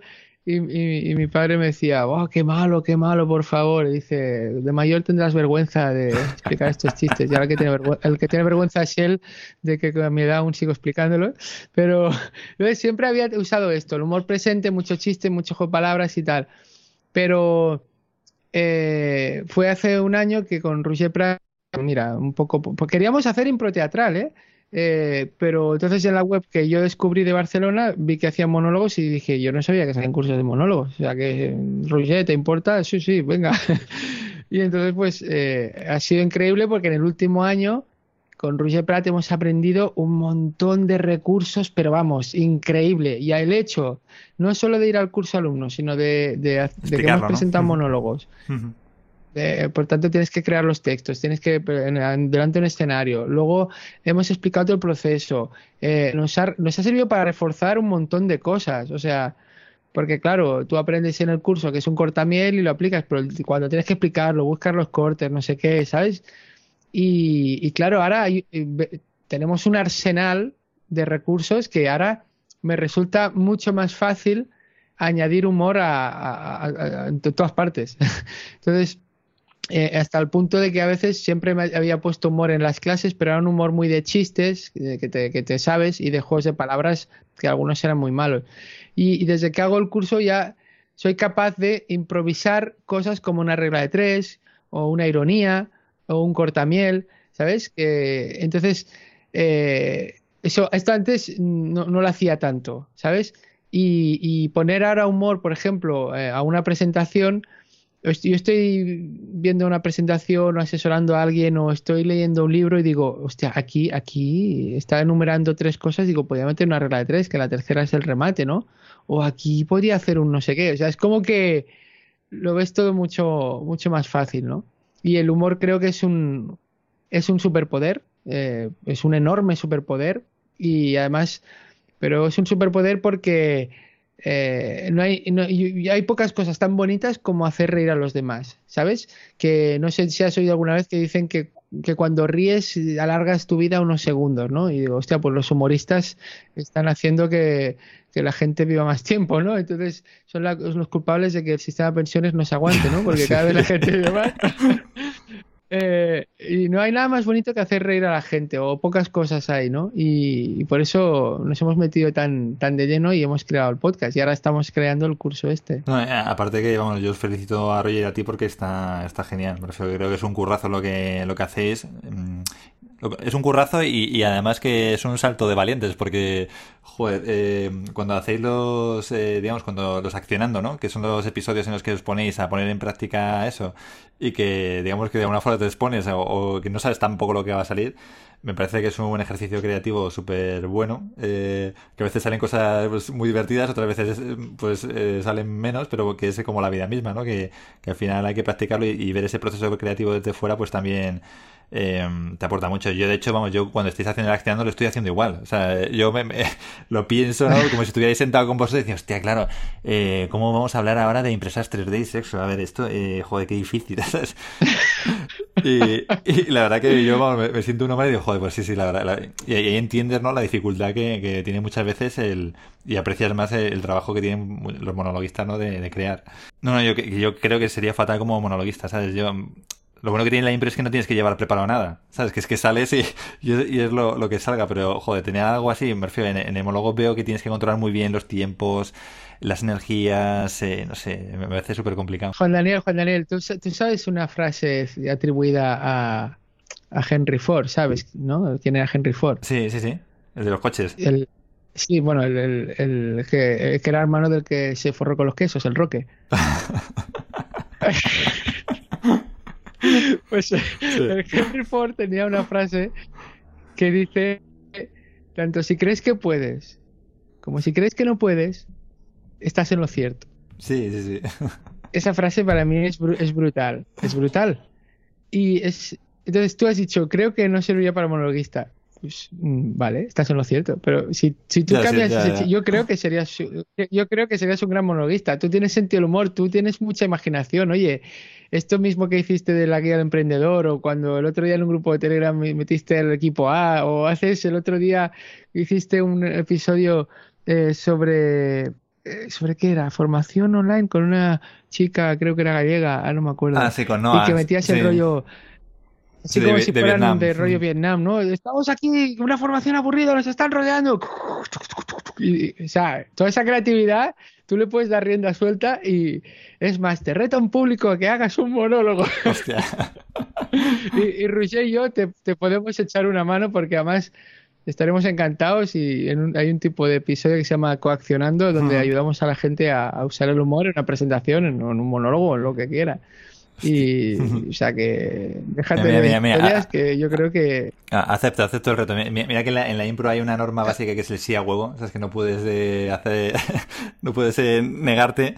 Eh, venga, acepto el reto. No, no sé cuándo, eh, porque estoy preparando algu- algunas pero- cosas. pero- Pero a ver si en junio me, me pongo y hacemos un monólogo y me ayudáis a, a darle forma. Claro que sí, claro que sí. Y mira, relacionado con esto de que los episodios estos que hacemos un accionando, que un día explicamos la regla de tres como concepto y a la semana siguiente accionamos, elegimos un tema de la- que la audiencia ha propuesto y tenemos que sacar alguna regla de tres con ese tema, ¿no? Entonces, hay gente que esos episodios les gusta mucho, como tú comentas, y hay gente que no tanto, pero nosotros queríamos compartir que se viera el proceso, porque yo me he encontrado varias personas que dicen, ah, pero los monólogos no se improvisan. Pues no, señora, Sí. no. Sí, Sí. O sea, o sea, el trabajo que hay detrás de un monólogo de humor, o sea, esta imagen de que los humoristas y los cómicos, ah, esta gente que bien vive, trabaja por la noche, se despierta tarde, una hora a la semana, ¿no? Claro, o sea, primero que puedes, es muy duro, tienen que viajar los profesionales, a lo mejor por, por España, tienen que ir a sitios que son antros, gente que no sabe quién eres y que público frío, si pinchas esa noche, luego, o sea, hay mil cosas, es muy duro y hacer y crear material, probarlo, refinarlo, o sea, esto es, entonces queremos romper un poco ese, ese mito de que el que es gracioso, ah, y vive de esto porque ha sido gracioso. Pues sí, es verdad que puedes tener un, un cierto talento, ¿vale? Y eso ayuda, hay un montón de trabajo. Entonces queremos que se vea eso, queremos que se vea cómo se suda un poco la gota gorda. Y, a lo mejor estás media hora o 40 minutos y sale una broma que en el fondo ha hecho un poco gracia, pero que eso habría que trabajarlo más, ¿no? Y, y esto creo que está un poco inspirado en, un libro fantástico de Austin Kleon que se llama Roba como un artista, eh, que te decía que hoy en día, que antes los artistas te decían, mira, pam, he hecho este cuadro, ¿no? Igual he tardado un, un mes un- o, o un año en hacerlo. La gente veía el producto final. Y era raro que la gente pudiera ver el proceso de creación. Y, con Internet hay mucha gente que está compartiendo el proceso de creación, escritores que comparten eh, lo que escriben con un grupo de gente, o personas que enseñan con el Photoshop cómo hacen no sé qué, a cámara rápida, o... Y, es, y hay una serie de gente que le interesa ver ese proceso. Y entonces, por, por eso nosotros en parte lo hacemos, ¿no? El que no quiere no lo escucha, pero el que quiere pues tiene la, la ocasión como tú de hacerlo y de estar pensando también al momento. Sí, a- al final es que es que es eso, es el sobre todo ponerte los deberes. Me refiero, yo, yo creo que las, por ejemplo, el podcast es una herramienta de aprendizaje brutal, pero si tú lógicamente te pones ejercicios, si no, si solo lo escuchas pero no luego no aplicas nada, no no tiene mucho sentido. Y, y como tú dices, la, la vida del artista es súper dura. Yo estuve una época, mm, teníamos un espectáculo en Madrid los viernes y sábados por la noche que se llamaba Impropolis, que era de catch de impro, es decir, competíamos dos contra dos. Y, joder, es que al final es, eh, es muy duro porque vas a la contra de todos tus amigos, de toda tu familia. Me refiero, tienes que. O sea, cuando ellos están de fiesta, tú estás ahí pringado en, el teatro y, y lo que tú dices, que hay noches muy buenas, que te pasas fenomenal, pero otras a lo mejor son, pues son más, más duras, ¿no? Y, y es, Sí. es duro, sí, sí. Ir a la contra de todo el mundo, ¿no? Y estar trabajando cuando todo el mundo tiene vacaciones y fiesta es difícil. Mm. Y, y de estos recursos de Eh, humor. Juan Daniel, sí. te- sí, sí, dime, dime. No, no es que te quería, aunque soy el invitado, te quería hacer una pregunta. que es como, como, co- porque tú llevas años haciendo improvisación teatral, ¿verdad? Sí, yo empecé en, en Teleco. El, ¿Sí o no? el último año de la carrera, cuando dejé de ser monitor de los scouts, me apunté a, a- ahí, al grupo de impro de Teleco y de ahí estuve como cuatro o cinco años, seis, ya, joder, ya no me acuerdo. Entonces, la pregunta es, eh, ¿de qué formas a ti hacer improvisación teatral te ha ayudado en el ámbito profesional? Eh, en el ámbito profesional, pff, te diría que para todo. O sea, tú no sabes la cantidad de marrones. O sea, yo cuando empecé en mi empresa actual donde trabajo dando eh, soporte, yo doy soporte con unas máquinas en el quirófano. Y muchas veces había marrones o la máquina no funcionaba. Entonces, eh, pues muchas veces tenías que improvisar, ¿no? Porque ah, sobre todo al principio que no, no controlabas bien eh, qué es lo que está pasando, ¿no? Entonces te- pues tienes que dar una explicación, o sea, no te vas a inventar algo inverosímil, ¿no? Pero que tienes que dar una explicación con coherencia, eh, controlar muy bien el estado de ánimo de la otra persona, ¿sabes? En, en el- en la impro, por ejemplo, una cosa que se trabaja mucho es la escucha. Entonces estás súper atento a todos los detalles. O sea, a ver si, si el que te está delante te está escuchando, te está entendiendo, eh, te sigue en el mensaje.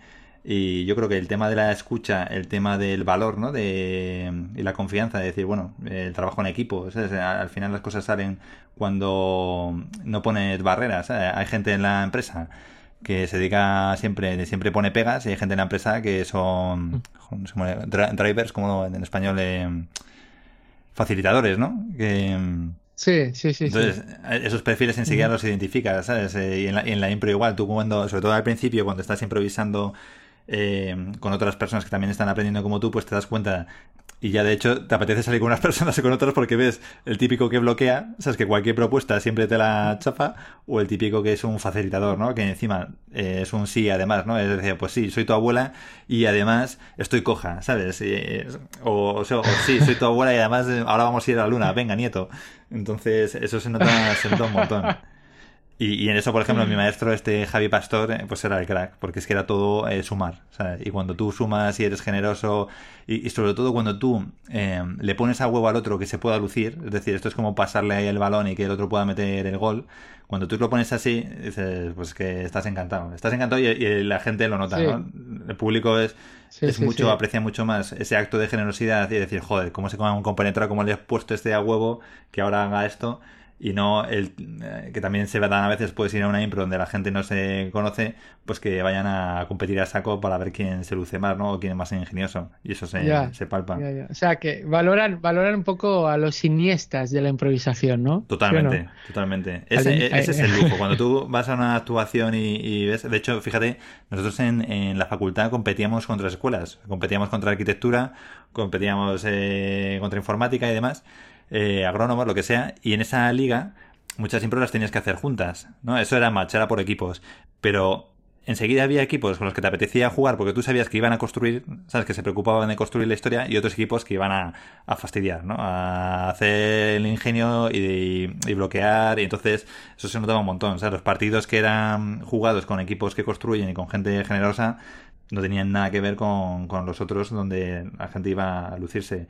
y se nota, ahí hay dos, vamos, se nota enseguida, locales enseguida, en cuanto actúas y te subes al escenario con un actor, sabes de, de qué palo va. ¿Sabes si se hacen talleres de improvisación teatral para en, en empresas, o sea, para los trabajadores? Y es un... Sí, sí, sí. Aquí en España que se haga. Sí, Yamin, por ejemplo, que es otro de los grupos con los que yo estuve trabajando, eh, hace, hace impro. Javi Pastor también estuvo haciendo talleres. Eh, eh, también la gente de WIT, donde estaba este Diego Ibáñez, que, que ahora ha montado también Comunica tu mensaje, pues ahí también, eh, bueno, yo creo que Diego también hace, utiliza mucho también temas de impro en la empresa, me refiero, sí, sí que hay muchas iniciativas. De hecho, yo lo que quería proponerle, bueno, todavía no lo he propuesto porque estoy hasta de curro, pero sí me gustaría hacer un experimento en mi empresa y hacer un, un pequeño taller con algún grupo que quiera apuntarse, ¿no? A lo mejor un día a la semana porque yo creo que mm, lo que se puede construir de trabajo en equipo, de, de entendimiento y, y, de, digamos que luego eso repercute en el trabajo, creo que es brutal. O sea, creo que, que puede cambiar uh -huh. notablemente el performance de, de, la gente.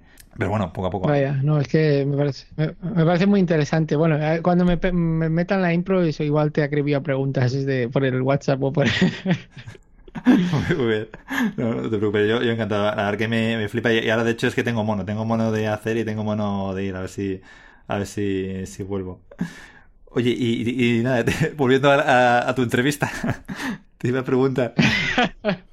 De, de todos estos recursos que has ido viendo y que seguís viendo, ¿cuál es tu preferido? ¿Cuál es el que te gusta más? Que dices, joder, es que este me encanta, es que funciona siempre bien. ¿Qué recursos funcionan? El, el reírse de uno mismo. Es, es, hicimos un episodio en, eh, en, en humor en público porque es otra de esas cosas que te dicen y oyes y yo creo que hay frases que te las escuchas pero que tu cerebro no las acaba de procesar o no las acaba de, ¿sabes? Y, y yo, por ejemplo, empecé hace un año con el curso de monólogos, hice un monólogo, lo presenté, hice el segundo, lo presenté y luego eh, hice eh, una revisión del primer monólogo. Y fue allí, que esto fue hace, pues no sé, un par de meses, que, que me tomé en serio realmente lo de reírme de mí mismo. Y la verdad es que funcionó muy bien. El profesor me dijo que era la vez que me había visto más relajado y mejor porque potencié mucho lo de mi personaje, que es un poco loser y tal, sí. y que, y que y riéndome de mí mismo a unos niveles que no había hecho nunca y funcionó muy bien. Y creo que eso eh, es cuando la gente ve que eres capaz de reírte de ti mismo de una forma, digamos, constructiva, ¿eh? no hay dejándote a la altura betún, ¿no? Pero, uh -huh. o sea, no, no de forma destructiva. Sí. Yo creo que eso la gente ve que esta, o sea, se relaja porque ha reído, pero ve que esta persona eh, no sé cómo decirlo, no sé si tiene, no sé si la palabra es madurez o es una, o, o, o cómo para decir, ah, es que, es que se, hasta se ríe de sí misma, ¿no? O sea, porque para reírte de ti mismo, en el fondo tienes que estar muy seguro de ti mismo. Con lo que es como un poco paradójico, ¿no? Te estás riendo de ti mismo, igual te dejas un poquillo mal, pero alguien inseguro eso no lo haría nunca, ¿sabes? Sí, Entonces, sí, sí. eh, creo, creo que es, eh, y como recurso específico así más concreto, no sé, eh, es que es que hay un montón, pero no sé, la regla es relativamente fácil de usar y que dices tres cosas, la tercera es la, la inesperada y, y esta incluso, ya te digo, he, podido empezar incluso a improvisarla en, en, en clases y en sitios, ¿sabes? Pero es que hay tantos que, la verdad, no sé, ahora mismo me has pillado un poco así, ¿eh? No, no, no, sí, sí. Vamos, la gente que quiera ver más recursos, que se apunte al podcast, que lo escuche, porque merece, merece la pena. Si quiere, vamos, quien quiera aplicar lo que es el, el humor. Y a, y a mí, sobre todo, también me ha ayudado mucho este podcast, o vuestro podcast, a, a entender un poco cómo es también mi, mi propio humor, ¿sabes? A, a decir, ah, claro, es que aquí estoy aplicando esto, o es que aquí esto es una exageración, o esto es un tal, que, que nunca haces ese análisis, pero que muchas veces también te sirve para ver por qué, por qué funciona, ¿no? Mm. Claro, es que en realidad tú seguro que has usado, has usado el humor un montón de veces en formaciones y tal, y yo también, pero en el momento en que conoces las herramientas, ya no es tanto al azar o tan espontáneo, tan según las musas, sino que tú puedes ir en plan, vale, eh, puedes, no solo puedes improvisar, como te digo, cosas en el vuelo, sino que puedes preparártelas de antemano Claro. Y diciendo, ah, pues aquí, aquí una ironía me vendrá muy bien, muy bien, ¿no? La ironía para un tema, imagínate en tu empresa, ¿no? Que hay un tema delicado y tal, que todo el mundo, mucha gente sufre, pues si eres irónico y lo sabes hacer bien, pues la gente dices justo lo contrario, pues eso, por ejemplo, pues puedes decir, aquí iría bien la ironía, ¿no? O, bueno, no sé, yo creo que es una caja de herramientas en el, en el fondo. Y si la tienes y lo conoces, pues es, pues eso. Hoy, hoy toca llave inglesa, ¿no? Hoy aquí un tornavir, ¿no? Y no sé. Yo, yo, por ejemplo, empiezo a- algunas formaciones las empiezo con una transparencia donde aparece el niño de Karate Kid eh, abajo, luego aparece una foto de Yoda en medio. Eh, esto como en progresión, como si fuera una escalera, ¿no? El niño de Karate Kid abajo a la izquierda, eh, Yoda en medio y luego Chuck Norris arriba a la, a la derecha. ¿no? Y es que estoy diciendo que, que bueno que yo soy ahora Karate Kid, que con este curso vamos a llegar hasta un nivel donde si profundicen y demás pueden llegar a ser Yoda. Y, y luego les hablo pues el de algún tío que sea Chuck Norris, ¿no? Eh, pues eso, y, y si queréis de, verdad aprender, pues podéis seguir a este tipo, que este es el, el auténtico maestro. Ah, Ahí, por ejemplo, ese que, analizando ese qué recurso sería, me refiero, eh, eso es una exageración. Una ¿o regla, es? es una regla, Ah, una regla de tres. Es una regla de tres.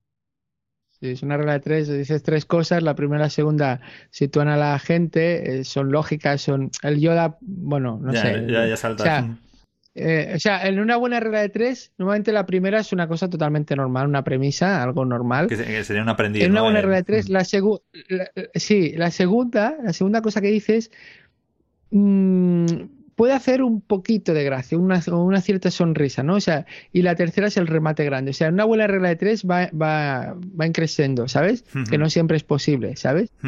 Y luego está, eh, podrías añadirle un doble remate, que es que podrías añadir un- una cuarta cosa que sea aún más bruta, y eso sería una regla de tres con doble remate, ¿no? Pero Hostia, claro, tiene que ser siempre que añades un Mm. doble. ¡Ah! ¿Ves? Ahí mismo acabas de añadir un doble remate. ¿sabes? O sea, podrías decir eso. Pero de hecho, claro, si queréis ir al siguiente nivel, y, y entonces dices, hostia, no sé, es que más que Chuck Norris no sé quién poner. Y entonces esto seguramente ya. No, ya no, pero mira, ahora, que lo que, lo, lo que dices, podría poner al de Karate Kid, a Yoda, el triángulo de, de Dios, ¿no? Lo que sería un- el triángulo con el ojo. Y luego que hubiera una cuarta transparencia ya que, que fuera el nivel Chuck Norris, ¿sabes? Que, que sería ese doble remate. Claro, entonces lo que tienes que hacer es, es hacerlo y compararlo con las otras veces, porque igual te das cuenta que a lo mejor la original es la que mejor funciona, ¿sabes? Porque en el humor hay Mm. que probar constantemente. Es unas cosas que me gusta, que tienes que estar probando en el terreno eh, de juego siempre, porque una idea que te parece muy divertida, luego uf, nadie le, la ríe, ¿no? Y a veces algo que dices, bueno, y esto hace mucha gracia, ¿sabes? ¿Y, y recomiendas así algún libro de todos los que, de los que mencionáis en vuestro podcast, alguno así que te guste especialmente? Eh, pues eh, recomendaría eh, el manual del cómico novato de Miguel Lago, que es un humorista español que sale en el Club de la Comedia. y- Y ahí está 150 páginas, muy bien explicado, muy bien, muy bien, eh, con muchos recursos y eso está muy bien. Y, luego tendríamos el cómo orquestar una comedia de John Borhaus, que también está traducido y, también te explica no tantos recursos, pero te explica más uh, cosas importantes como cómo se crea un personaje, cómo haces una historia, una buena historia, y pues que en el proceso creativo de cada 10 bromas que intentes, pues 9 igual no son muy buenas, pero eso es parte del, del, camino. Estos dos, eh, estos dos están muy bien, sí, sí, sí. Y oye, y Manu Prada, vuestro profesor de, de Molo, estará flipando, ¿no? Con estos dos alumnos, con Roger contigo. Dirán, joder, entiendo que no habrá tenido jamás un, unos alumnos tan motivados. Pues no lo sé, la verdad es que, mmm, bueno, no, no, no, explícitamente no nos lo ha dicho, pero lo que sí es verdad que al cabo de dos meses de hacer el curso o tres nos dijo, oye, que queremos montar una página en Facebook que se llama Malos Padres, donde pondremos memes y seremos cuatro, ¿no? Un amigo suyo que también es cómico y, y, a nosotros dos que llevamos dos o tres meses. Con lo que eso es, es como, ¡hala, qué guay, ¿no? Sí, y, y ahora ya esto empezamos en, en septiembre de 2017 y, y, bueno, ahora que estamos en... Han pasado que ocho meses o así y, y ya tenemos más de 4.000 seguidores y publicamos cada día algún meme. Y, y, no sé, sí que motivados estamos, otra cosa no sé. Y lo que es curioso que se lo dice, se lo dije a Roger yo el otro día, dice, mira, hace un año que venimos al curso y dice, fíjate eh, que somos los únicos que se mantienen, porque hay mucha rotación, ¿sabes? Uh -huh, uh -huh. De gente que llega y luego se va. También es verdad que el curso se, da, se da, puedes elegir tres posibles días a la semana y a lo mejor hay gente que se ha cambiado, pero del grupo del lunes somos los únicos que después de un año estamos ahí al pie del cañón, ¿sabes? Yeah. Oye, y sobre el curso online que vais a lanzar, eh, ¿puedes contarnos un poco más? Para la gente que a lo mejor se, pues eso, que no, no pueda ir a una formación presencial contigo, pero que, que se quiera apuntar. Vale, pues, eh, pues el curso este, esto es primicia, ¿eh? porque de hecho tenemos que decirlo eh, a los que ya hiciste la pre-reserva del curso. eh, el tema es que, que lo vamos a hacer, eh, serán unos vídeos con unos PDFs, por tanto un contenido de vídeo cerrado, ¿no? Que se hace a veces, que tú lo compras y tal, estará en nuestra idea inicial, pero después yo, por ejemplo, de hablar con Patricia Guerrero, que la entrevisté en Presentástico y hace cursos online, y con escuchar también el episodio que hiciste con Abel Auve de Bydrup, pues vi que, había que meterle de emoción y, y, y soporte y que hubiera interacción con la gente, ¿no? Entonces, esos vídeos que digo van a seguir estando, y, y, y, va a ser una posibilidad. Eh, y, y, luego tendremos lo que sería los vídeos más eh, un mes que va a durar el curso, va a durar un mes, va a ser en junio. Y, haremos un día a la semana unos directos en vídeo que se van a quedar grabados para quien no pueda, donde allí pues, pues vamos a explicar pues qué es lo que hacemos, qué es lo que toca, dudas, preguntas, sugerencias, feedback que os podemos dar de actividades que os hemos puesto. Entonces ahí la gente que pueda en directo nos va, vamos a interactuar y la que no pueda en directo pues que nos, nos enviará de antemano las preguntas y, y a partir de ahí pues eh, en el directo diremos pues fulanito nos ha pedido que tal y cual o cómo puede hacer para no sé qué. Entonces y y eso será en junio y habrá un día que haremos esos directos en vídeo, con lo que habrá dos modos de, de hacer el curso, el, el, con dos precios, evidentemente. El, el, más económico será el que solo tienes el contenido y te lo miras tú a tu ritmo cuando quieras, y el otro será pues con los vídeos estos más toda la interacción, todo el feedback y que la gente al final tendrá que crear pues un, un, vídeo de, de, cinco minutos donde hable de un tema o empiece a presentar un tema de lo que quiera a nivel profesional o de lo que quiera, de interés o lo que sea, pero que tendrá que tener humor. Entonces, eh, durante el curso, ese vídeo, pues se irán explicando recursos, se podrá ir dando feedback y, y a partir de ahí, pues al final la, la gente tendrá ese vídeo que si luego quiere publicar en internet o no, eso ya lo decidirá cada uno, ¿sabes? Pues nada, yo, bueno, yo ya me he apuntado, o sea que lo, lo espero ahí con, con, con, ganas. De hecho, me voy a apuntar a la versión premium con todo el soporte porque además lo, lo, aprovecharé así para forzarme a hacer ese monólogo al que me ha retado. No, no, pero tú estás, tú, tú, tú Juan Daniel, eh, como hicimos esto, hemos esto eh, lo hemos hecho por primera vez, lo de curso online de esta forma, así por nuestra cuenta, entonces hicimos lo del prelanzamiento. Tú ya, tú ya estás en el saco, tú tendrás la versión premium. O sea, ah, la gente que apuesta por nosotros, fenomenal, claro, fenomenal. hubo 15 noticia. personas que apostaron. No, claro, hombre, que menos. O sea, gente que ha puesto con nosotros diciendo, estamos, vamos a crear el curso, no lo tenemos, pero lo dejamos a un precio de, risa para que la gente que, que crea en nosotros, pues esa gente va a hacer la, la versión esta de que te digo, de, de con soporte, claro que sí. sí, Ah, sí. fenomenal, Y te pasaré el enlace para que la gente pueda eh, apuntarse al curso. Bueno, yo lo espero con ganas y de hecho utilizaré este curso. Bueno, primero aprenderé con vosotros y así ya a- haré mi, mi monólogo de proyecto de fin de, de curso. Muy bien, sí, sí, así, mira, el reto que te he lanzado lo, lo cerramos, ¿no? ¿Sí o Sí, no? sí.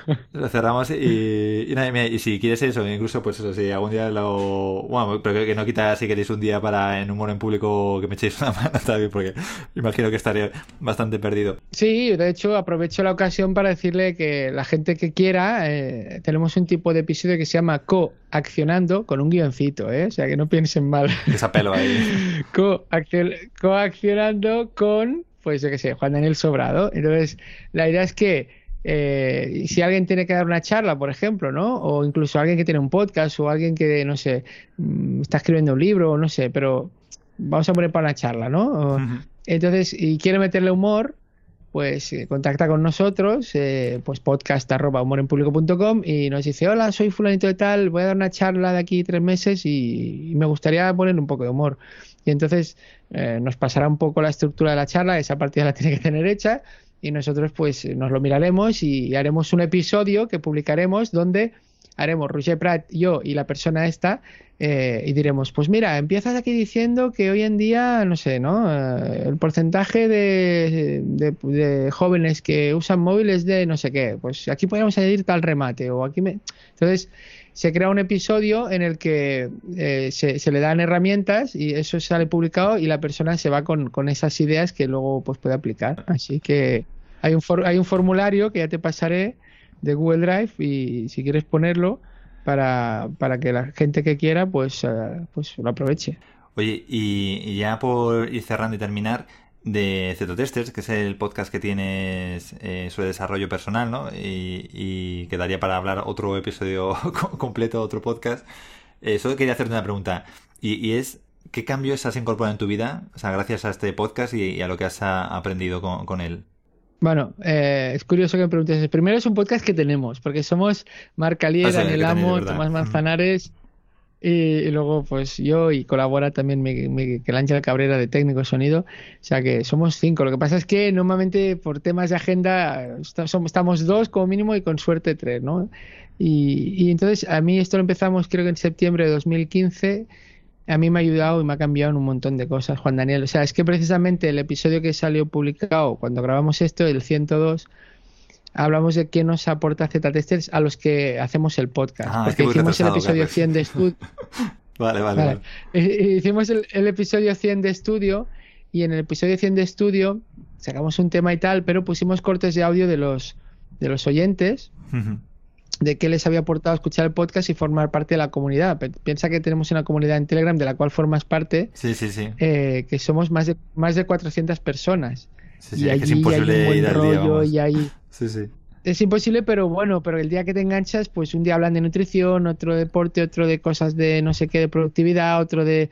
Sí, Es yo, lo que hago, yo, muchas veces cuando veo que tengo ahí 100 mensajes me meto y pongo alguna palabra clave, en plan, voy a ver qué libros, de qué libros están hablando, y pongo la palabra libro y como lo bueno que tiene Telegram es que puedes buscar, pues vas viendo, mira, este libro, este libro, tal, o productividad, o tal, tal. Sí, la verdad que está, está fenomenal. Claro, entonces la gente se quejó de que habíamos hecho el 100, habíamos puesto los cortes de audio de oyentes, pero no habíamos explicado nosotros los que hacemos el podcast cómo nos había eh, ha cambiado un poco. Entonces en el 102 lo hicimos y yo, pues a mí me ha cambiado muchas cosas. Yo eh, descubrí el estoicismo y, y lo aplico en lo, que puedo como filosofía de vida, eso me ha marcado profundamente. Eh, yo, por ejemplo, cuido mucho más la nutrición, yo estoy haciendo ejercicio físico de forma regular.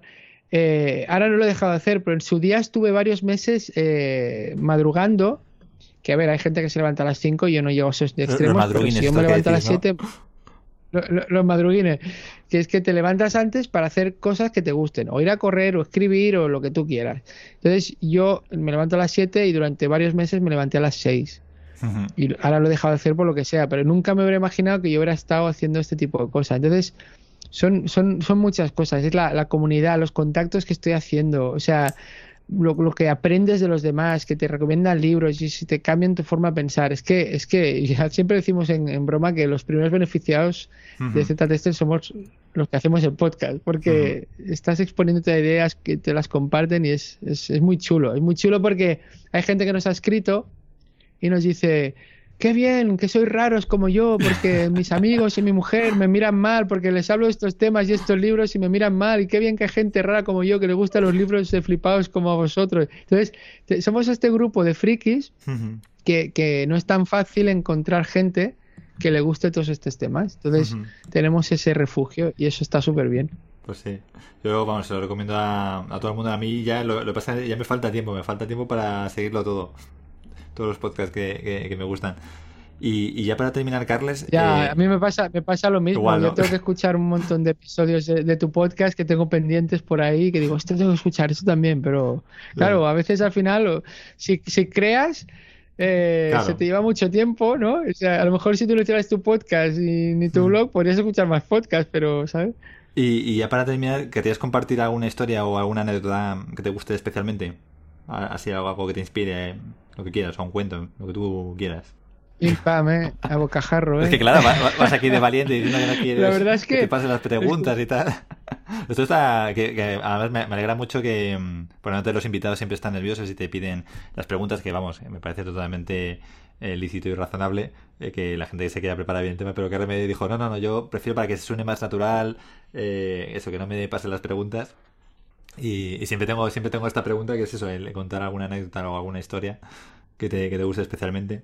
Vale, sí, sí, sí, sí. Eh, pues bueno, eh, me, me, viene una cabeza que es, es, muy, es una anécdota, es como muy sencilla, pero eh, bueno, tengo dos hijos, ¿no?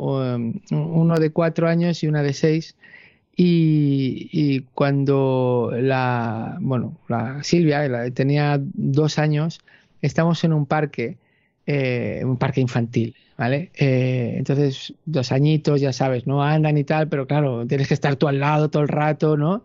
Y los niños tienen esa mm, capacidad y esa cabezonería de ir siempre a, columpios que están muy por encima de su edad, ¿no? Y, y, por, y, además ahí en ese parque estaba indicado, ¿no? Con cartelitos. Y nada, ella se fue a, a uno que era a partir de, no sé si seis años, ¿no? De seis a doce años, ¿no?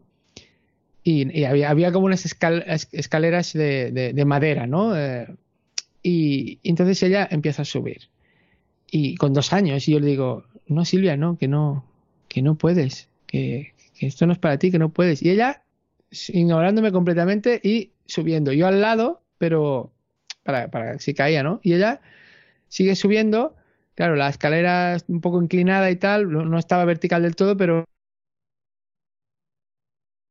que no puedes, Silvia, que no puedes. Y ella sudando de mí y al final sube, se gira, levanta los brazos y dice, sí que puedo. Y en ese momento me dio una lección. Dije, hostia, tu hija que tiene dos, dos años y tú tienes 39, te acaba de dar una lección de vida, pero brutal, ¿sabes? Es, es, es algo, tan tonto, algo tan tonto como eso. O sea, y, esto nos está pasando en, en, en, completamente en el día a día, ¿no? Desde no, no sería buen monologuista hasta no sirvo para la informática. Te metes eso en la cabeza. Yo siempre digo que, como soy informático, pues digo, el cerebro es como si fuera un ordenador, es hardware, ¿no? Es hardware que tú le instalas software. Y entonces, depende del software que le instalas, del sistema operativo, no es lo mismo un Windows que un Linux, que un Mac OS y luego no es lo mismo según qué tipo de programas o según qué extensiones le pongas a tu navegador. Entonces, eh, si tú te pones esa extensión o ese programa de eh, no se puede, ya está, es lo que decía Henry Ford. Tanto si crees que puedes como no puedes, estás en lo cierto. Y lo interesante es cuando hay gente que ignora a los demás y dice, no, no, yo lo pruebo, ¿sabes? Y bueno, es como muy sencilla, pero en ese momento no, me, me, impactó mucho. Y ahora es curioso porque ella es, es, es mayor, ella es mayor y ella misma me dice, no puedo, no puedo. Y yo le digo, no digas no puedo, porque tú con dos años no claro. te acuerdas, pero pasó esto. No, está, está, fenomenal. Oye, Carles, pues nada, muchísimas gracias por todo tu tiempo, todo lo que has compartido, todos los enlaces. La verdad que creo que va a ser la nota de programa que más me voy a tener que currar con todo lo que hemos hablado. Y, y nada, agradecerte una vez más eh, tu generosidad y, Sí, y sí. todo- todas estas buenas ideas que, que has ido compartiendo. Pues gracias a ti por invitarme y, y- y- y gracias por currarte tanto las notas del programa que es que hasta te lo curras más que yo y, me dejas mal, pero bueno. Eh, que alguien, alguien una vez dijo en un grupo, podrías hacer como Juan Daniel en sus notas, que tú pones el minuto y el segundo. Y dije, "Ah, me hice un Pero, poco pero eso, es- eso es sueco, un ¿sabes? plugin au- automático. Pero está súper bien. Que O sea, no, te- no tienes que programar el enlace ni nada. no, Claro, me, claro. no me digas, no O sea, me digas. Luego, luego pondré... ¿Cómo Luego pondré, A ver, a ver, luego pondré el esto, plugin en, el- en las notas, ¿Qué pero, pero básicamente tú subes el MP3, que simplemente le dices cuál es el MP3, y luego tú cuando escribes las notas, yo lo que hago es, a la vez que reviso el podcast para ver que no haya cortes o que, que eliminar a lo mejor ruidos y demás, voy, a- voy apuntando donde se dice cada cosa, pero simplemente apunto el minuto, o sea, lo, lo miro en el VLC, en el reproductor de vídeo, apunto el minuto, y luego ya ese plugin, cuando detecta que tú has insertado el audio arriba, ya le pone enlaces a le pone enlaces al momento de, ese audio. O sea que te lo hace solo. Pero no entiendo cómo, cómo, no entiendo cómo haces. Desde que en el, el VLC apuntas minuto 14 de- y 10 segundos. Y luego este plugin, ¿cómo, cómo sabe que en el 14 y 10 hay algo? ¿Cómo se lo dice? No, tranquilo. No, lo, lo que te decía, sim- simplemente Sí, eh, tú tienes en el WordPress, eh, tienes un código para introducir el MP3 y una vez que introduces esta etiqueta, si lo siguiente que pones abajo es un texto con notas de tiempo, lo asocia automáticamente. Él detecta como que, que es lo que tiene que hacer, vamos, y, y ya lo convierte en enlaces. O sea, enlace al, al minuto. Ah, vale, o sea, tú te, tú te apuntas en un documento de texto los minutos Eso y es. al pasarle esto, él ya te hace los enlaces. Eso es. De, de hecho, es como YouTube. Si en Vale, YouTube, vale, vale. en YouTube tú pones un vídeo y le pones corchetes y los tiempos, el mismo YouTube automáticamente te enlaza con el minuto de, de tiempo. Ujú, Vaya, muy interesante. Que vamos, bien, yo, no sabía, me, me di cuenta porque al Pues- subir las notas del programa al vídeo de YouTube lo hacía también. Y dije, anda, mira, si hace lo mismo que mi plugin. Pero bueno, te lo pondré, te lo pondré en, la- en las notas del programa. Vale, vale. Oye, qué, qué bien, qué fantástico. Siempre aprendo algo contigo, Juan Daniel. A mí me pasa lo mismo. Bueno, pues nada, pues un abrazo, Carles. Venga, muchas gracias. Un abrazo. Un abrazo.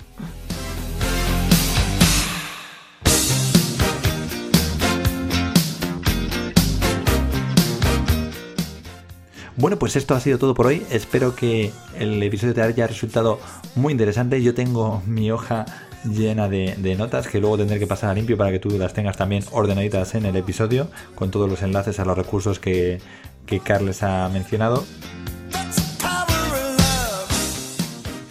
Te recuerdo que si quieres contactar podemos hablar a través de las redes sociales, donde más me muevo es en LinkedIn y también en el grupo privado de Telegram, donde ya somos unos cuantos formadores compartiendo experiencias, ideas, preguntas, vamos, todo lo que se nos ocurre. La verdad que hay mucha vidilla y se aprende un montón en ese grupo. Hay mucho crack ahí metido y es una auténtica gozada.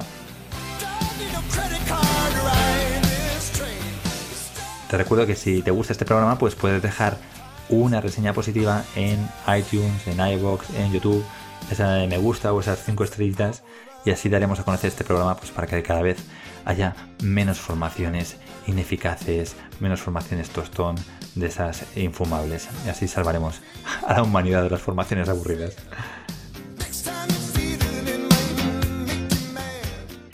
Y nada más, te deseo que tengas muy buena semana, un abrazo y como siempre te digo, mucho éxito en tu próxima formación. Nos vemos.